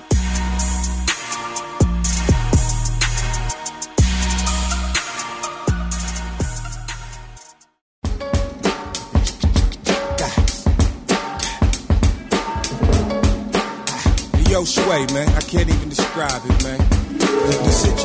Bom, meus amigos, demos uma boa pincelada aqui né, nas, nas três séries que compõem, né? é, se for contar aí as duas temporadas do Demolidor, né? Que compõem o universo Marvel no Netflix. É, Na Netflix. Na Netflix. Nós tivemos aí agora o anúncio, finalmente, da série da chegada do Punho de Ferro, como nós falamos aí no início do podcast. Tá? Agora quem tá usando fralda é o Joaquim. Não, eu, eu não é nem. Eu tô empolgado com a série do Punho de Ferro. Mas eu Então- tô mais empolgado pra ver o Luke Cage e o Punho de Ferro juntos de novo. Então, pra gente encerrar, pra gente encerrar, tá? O que cada um espera aí do futuro desse universo Marvel aí nessas séries, o que esperar do Punho de Ferro, os Defensores, é, Justiceiro, o que vocês esperam aí de, de como vai ser a integração de, de, de- de todos esses personagens aí que tiveram suas séries separadas, como é que eles vão se unir daí pra frente, tá bom? Então, É, começando... Só pra dizer pra vocês aí, é a atriz que vocês estavam elogiando muito aí de Miss Knight aí, a Simone Missick, Missick, Missick, é, ela tá confirmada em Punho de Ferro, então a gente vai ver ela em Punho de Ferro. Ela provavelmente vai ser interesse romântico dele. é, Talvez porque não, eles né? têm, eles têm um, um caso um ioiô nos quadrinhos. Eles, tão, eles têm um relacionamento bate e volta meio. Ioiô. É. Deixa de ser. É. Então, pra gente fechar, fazendo as suas conjecturas e previsões e cagações de regra, começando aí pro senhor Marcos Lázaro. Rapaz, eu conheço nada do Punho de Ferro. O barbudo. Então, o de- próximo. ah, o, bar- o- o barbudo de ferro aí. Ah, desculpa aí, ô sabichona dos quadrinhos. É? Dona Panini. Dona Panini Comics. Mas é Nada, sério, é é, Marvel e DC mesmo. Não passa Panini. Não se lança sério. as coisas, ué. tudo que eu tenho visto de, de- dos materiais de divulgação no marketing da, da série tem, tem demonstrado que vai seguir bem essa linha mesmo, o Marvel Netflix. Então, por mais que a gente tenha feito todas essas críticas a- acerca aí do, do, do Luke Cage em específico, um pouco também na Jessica Jones, mas eu acredito que Punho de Ferro vem para poder fechar aquele arco, né, que ficou ali em aberto no- na segunda temporada do Demolidor. Acho que as duas histórias vão acabar casando uma com a outra, porque, né, precisa. Eu acho que é necessário que isso aconteça. Então, é um personagem que, como eu disse, eu desconheço realmente, assim, o... todo o panorama dele, assim, tudo que acontece sobre ele e tudo mais, sobre a personalidade dele. Mas o que eu vi no trailer eu gostei, eu não posso dizer se é fiel ou não, mas eu gostei do que eu vi. E eu acho que vai encaixar bem dentro desse universo criado pela Marvel e a Netflix. Eu sei que, principalmente em questão, assim como o Luke Cage, principalmente na questão da, das vestimentas e trajes, vai fugir totalmente. Então, se alguém tiver, tivesse esperando um punho de ferro similar ao que conhecia nas HQs, desculpa, não é isso que vai rolar. Mas eu acho que sim, vai ser uma série que vai vir para poder fechar toda essa história, principalmente da personagem da Madame Gal. Foi uma personagem enigmática que ficou ali jogada, que ela foi Aquela apresentada. velhinha era muito da hora. Sim, ela foi apresentada e pronto, ficou ali. A gente não sabe que porra aconteceu com aquela velha do zóio puxado. E aqui eu acho que a gente vai saber agora, a gente vai ver a importância dela, como ela é má e como ela pode foder com a porra toda e como ela vai ser uma pedra no sapato do punho de ferro. Assim como também vai ter a Sigourney River, né, de vilã da série também, que eu tô super ansioso para ver essa mulher de vilã numa série. Porra, pensa, ela tá numa série. Nossa senhora, né? Cara, eu vou ser breve, porque acho que eu já falei pra caralho hoje. É, eu espero coisas boas de, de Punho de Ferro. Eu não me importo com a barba. Eu acho que essa barba de mendigo dele é porque ele tava morando na rua. E faz jus. A gente tem o Thiago aí também com essa barba de mendigo, porque ele tá falando que Caxias tá caro. Acho que ele também tá quase morando na rua. Nada, eu moro na casa do oito. E não, mas assim, eu, eu é, estudei, né? Eu ainda li poucos quadrinhos do Punho de Ferro. Eu acho que a Marvel, Netflix vão se manter nessa fidelidade em relação aos quadrinhos, como tem se mantido até agora, tirando algumas modificações que a gente sabe que precisam ser feitas para poder adaptar para uma mídia diferente. O que eu espero é que, como o Marcos falou, a Madame Gal deve ter alguma relação com as empresas Mitchum, né, que é o, são os vilões, no caso, ou antagonistas, como queira, da agora de Punho de Ferro. E pra mim, até cantei essa pedra pro Marcos, eu tô jogando muito pro alto, porque eu não faço ideia, ninguém faz. Eu acho que a Sigourney Weaver vai ser é, ou dona da empresa, ou trabalhar para a empresa, para a empresa que forneceu o material que transformou o Luke Cage em quem ele é e, consequentemente, a Jessica Jones também em quem ele é. Tanto que são, que se não me engano, a empresa IHG, que é a, a mãe da Trish dá esses papéis para ela, né? Que é a empresa que depois vai estudar a Jessica e tal. Então eu acho que esse vai ser o ponto de ligação dos defensores. Eu acho que esse vai ser o ponto em comum para eles se unirem e lutar ou advogarem nessa causa própria aí deles. Né? Muito vai sentido. começar em. Que vai começar, que eu acho que vai começar de alguma maneira em Punho de Ferro. Não sei se a Sigourney Weaver vai aparecer em Punho de Ferro, mas eu acho que esse vai ser o, o, o mote, né? Não sei por que isso ficou na minha cabeça. E em relação ao Justiceiro, cara, eu acho que vai ser uma coisa completamente à parte, né? De tudo, é, ele não vai ter ligação com nada, ainda que a Karen Page barra Deborah Ann já foi confirmada na série, vai ser só uma maneira de correlacionar esses universos. Mas eu acho que ele vai ser completamente à parte. E é o que eu tenho a dizer. Eu tenho boas expectativas e eu tô muito feliz porque eu vou poder assistir a série com o meu estimado pai e postar coisas divertidas sobre isso, né? Porque vai ser engraçado sentarmos os dois pra assistir a série, porque eu assisti pedaços dessas três com ele desde que eu obriguei-o a, assist- a ver Demolidor, Jessica Jones e Luke Cage. Então teremos Esse era um- esse era um- Netflix. É, e esse seria um react que eu assistiria, viu, Mel? E então, Ele Joaquim, quer, ele quer salário agora. Tá, tá foda. Ele Ele tá vai- cobrando a, cachê. gente vai, a gente vai botar na meta do Patreon aqui. É. Joaquim, você? Eu evitei ao máximo, eu não vi teaser, eu não vi trailer, eu não vi nada do Punho de Ferro. Eu vi umas imagens poucas. Então, assim, eu tô bem neutro porque eu não quero criar expectativa, não quero ficar me frustrar, porque eu já tô no hype fudido já. Então eu tô tentando me blindar um pouco. Mas eu espero que, assim como eh, Jessica Jones teve uma série, de, uma pegada no, no ar, o, o Cage teve uma pegada de Black Exploitation, Demolidor teve uma pegada aquelas de filme de filme de policial dos anos 90. Eu quero quero ver aquela pegada de filme da explosão asiática nos Estados Unidos, daqueles filmes de artes marciais antigos, é, décima terceira câmara de Shaolin e por aí vai. Eu quero ver isso na série e que eles consigam trazer isso de maneira que fique harmônica dentro desse universo, sabe? É isso que eu espero. Agora o que eu vou receber eu não sei. Eu só quero que fique bom. E rumo aos defensores. Bom, eu tô nessa vibe também. É, eu fiz um videozinho quando saiu o trailer do Punho de Ferro. Eu não sou muito de fazer vídeo análise, né? O canal lá do Zona aí é um pouco parado. A gente posta mais coisas de evento, quando a gente vai e tal, mas eu me arrisquei a fazer um vídeo análise. Tá lá, vou deixar o link aí nos comentários para quem quiser saber a minha opinião é, mais, mais a fundo. Mas o que eu posso dizer é que já tem gente dizendo que a cena de luta tá ruim, que, é, que, a, que os efeitos estão toscos, não sei o que. Eu falei, cara, saiu muito mal um teaser, tá? não dá, não tem material suficiente para ninguém fazer uma análise muito profunda. Eu sei também que eu sou o rei do hype aqui também, compro qualquer merda, como vocês falaram.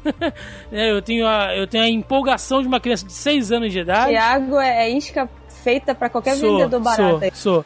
Então, assim, eu tenho a empolgação de uma criança de 6 anos, então é, talvez a- as minhas expectativas estejam um pouco fora de parâmetro, mas eu acredito que o Netflix, cara, teve bons testes, eles tiveram um bom tempo para trabalhar nisso aí, eles não vão botar nada é, ruim, assim, mal feito, cagado.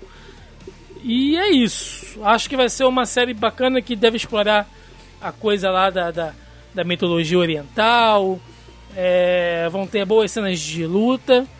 Eu acho que a questão da união com os defensores vai ser isso aí mesmo. Madame Gal, ninjas lá do, lá do tentáculo. A gente vai saber pra que que serve aquela porra daquele buraco gigante lá no- no- na cena do Demolidor que apareceu. Caralho, buraco gigante. Né? A gente- Esse buraco eu acho que vai ficar pros defensores, hein?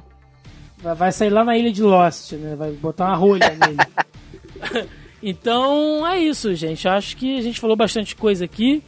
Só uma coisa que a gente não comentou, mas vale a pena dizer é como que a coisa sutil, quando ela é bem feita, ela não exige maiores detalhamentos, assim, né? A gente sabe que os, que os universos do cinema e das séries é, são. é, eles estão dentro do mesmo universo, né? De- da mesma dimensão, ali dentro do mesmo cenário. É, você tem umas referências que são feitas, inclusive é, aquela motivação ali que leva o rei do crime a fazer, né? Aquela coisa da venda dos, dos imóveis, da, da compra das áreas afetadas pelo incidente de Nova York, como eles citam, tem ligação direta com o primeiro filme dos, dos Vingadores. É, eu acho que essa união não. Eu, eu- eu, acho que essas menções são muito bem feitas. Eu acho que a coisa deve realmente ficar por aí, sabe? Acho que não tem que se misturar. Você sabe que elas existem. Talvez aparecer uma, uma fotinha ou outra lá nos, lá nos jornais, né? Acho que seria legal. A única coisa que seria bem, bem bacana, cara. Eu sei que isso não vai acontecer, tá? Mas seria da hora. E seria muito foda se ninguém avisasse porra nenhuma, né? Assim como a gente teve a participação de alguns personagens é, do universo cinematográfico aí da Marvel em Agents of Shield, se tivesse uma ceninha de dois minutos que fosse do Homem-Aranha com o Demolidor, cara, puta, eu acho que seria seria muito da hora, assim, ia pirar o cabeção, Melissa ia ter orgasmos múltiplos. Meu menino. Então é isso, pessoas. Espero que vocês tenham curtido, gostado. Momento Jabá, senhor Marcos Lázaro. Pô, galera, vocês querem saber um pouquinho mais de cinema aí, curte YouTube, corre lá no canal de Sessão de Aluguel, que eu acho que vocês não vão se decepcionar. Se se decepcionarem, vocês voltam aqui e me cobram. Isso aí. Não, cobra ele lá mesmo. é, não cobra aqui não. Não, não, não, Não, não tem nada a ver com isso, não. Cobra lá. É, o senhor Joaquim Ramos já tá recuperado aí, né? Já tá trabalhando, bem disposto aí trabalhando no estágio. Exatamente, sou A praticamente. animação dele. Ah, porque eu sou Bem disposto em Joaquim na mesma frase. Queria, queria estar morto a camisa do Joaquim agora. Eu só tô aqui pensando que daqui a, eh, daqui a, eu tenho que, daqui a quatro horas eu tenho que estar de pé pra ir pro estágio, então eu já, já tô sorrindo aqui. Mas, Ô, você! Joaquim já foi ver Logan, Joaquim? Ainda não, eu vou ver Puta amanhã. Ah, vai tomar no meio cara. seu cu. Eu vou ver. Ah, Caralho, então. eu tava no Rio quando estreou. Eu voltei segunda. Eu cheguei segunda-feira. Já volta. vi esse filme antes, hein? Ele não Ou melhor, não vi, né? Não vi o filme. não viu esse filme antes. Eu vou ver E esse filme amanhã, tá? vai pro cantinho da vergonha. É, senhora Melissa Andrade, aí tá com site novo, de roupinha nova, né? É, né? Lindão, eu, eu hein? sei que eu sou parecida com a Jessica Jones, mas eu tenho que trocar de roupa, né, gente? Tem que trocar o layout do site. Jaqueta e cachecol ninguém aguenta o tempo inteiro. Nossa, não. Se bem que eu tô esperando o mesmo frio que ela tá enfrentando lá em Nova York, eu gostaria que ele já viesse pro Rio de Janeiro. Já deu de verão, já. Mas o site tá de cara nova. Amanhã, amanhã não, né? Eu- É amanhã porque eu não dormi. Então amanhã começa a semana do Fan Power Week. Você tá ouvinte, já, já vai ter acabado a semana, mas não tem problema, porque a tag e a categoria vai estar ativa lá no site. É só você dar uma olhada, é uma semana especial da mulher. São posts sobre o universo feminino, mas não se preocupem porque eu não vou problematizar nada. Eu vou ficar dentro do- da minha conchinha, do meu conforto no universo nerd. E são textos bem bacanas, pautas já estão prontas, começam a entrar a partir de amanhã. MediaGeek.com.br. Tem Facebook, Instagram e Twitter e o site. Cola lá, porque eu ainda estou rumo aos meus 2 mil acessos. Eu tô de passinho em passinho, mas tô chegando lá e eu tô muito feliz. O site ficou muito bacana, dá uma olhada lá. E deixe o seu comentário, a sua curtida e enfim. Estou esperando Elogie, vocês. por favor, elogiem o nome da campanha da Mel aí pro Dia da Mulher, porque dá um trabalho da porra. 36 horas, galera. 36 horas. Contadas. Pra chegar questão. aí nesse, nesse resultado. Então é isso, pessoal. Espero que vocês tenham gostado. Voltaremos aqui para falar do Punho de Ferro, tá? Agora que finalmente falamos sobre as séries aí da Netflix, ou do Netflix, não sei. toda Da hora Netflix, da é menina. Netflix, da menina Netflix. Nós já, Já falamos que é menina. É, um monte de gente falava, por que, que vocês não vão gravar? Falando do Demolidor, não sei o quê. Aí, Falamos aí da porra toda agora. Tá? Agora estamos livres para falar do Punho de Ferro quando ele vier, dos defensores, enfim. É, Do esperem aí justiceiro, senão o Thiago. do Justiceiro, né? Vai ter uma série, um, vai ter um podcast especial, quem dirá até dois ou três, né? Não sei, vamos ver. Olha É, só, eu aqui esperando esse Steven Universe e o filho da mãe quer gravar dois do justiceiro. é isso, vai ter. Ah, porra, tá na semana do Logan, vocês não falaram nada. Vamos falar do Logan, tá? A gente espera aí que até esse podcast sair o Joaquim tenha visto. Quem A sabe? culpa é do Joaquim. A É. culpa é do Joaquim. Se não sair, a culpa é do Joaquim, tá, gente? O endereço dele vai estar aí no- na, na A gente descrição do substitui, link. coloca aí se vocês querem que a gente substitui o Joaquim por outra pessoa pra falar de Caraca, a. Melissa tá, É, só não pode ser o Denis, tá muito determinada a dar esse golpe de estado É mesmo. Antes que a Melissa substitua o host desse podcast, me despeço. Ficamos por aqui. Até semana que vem. Um abraço, até mais. Valeu! Tchau, tchau. Tchau, falou!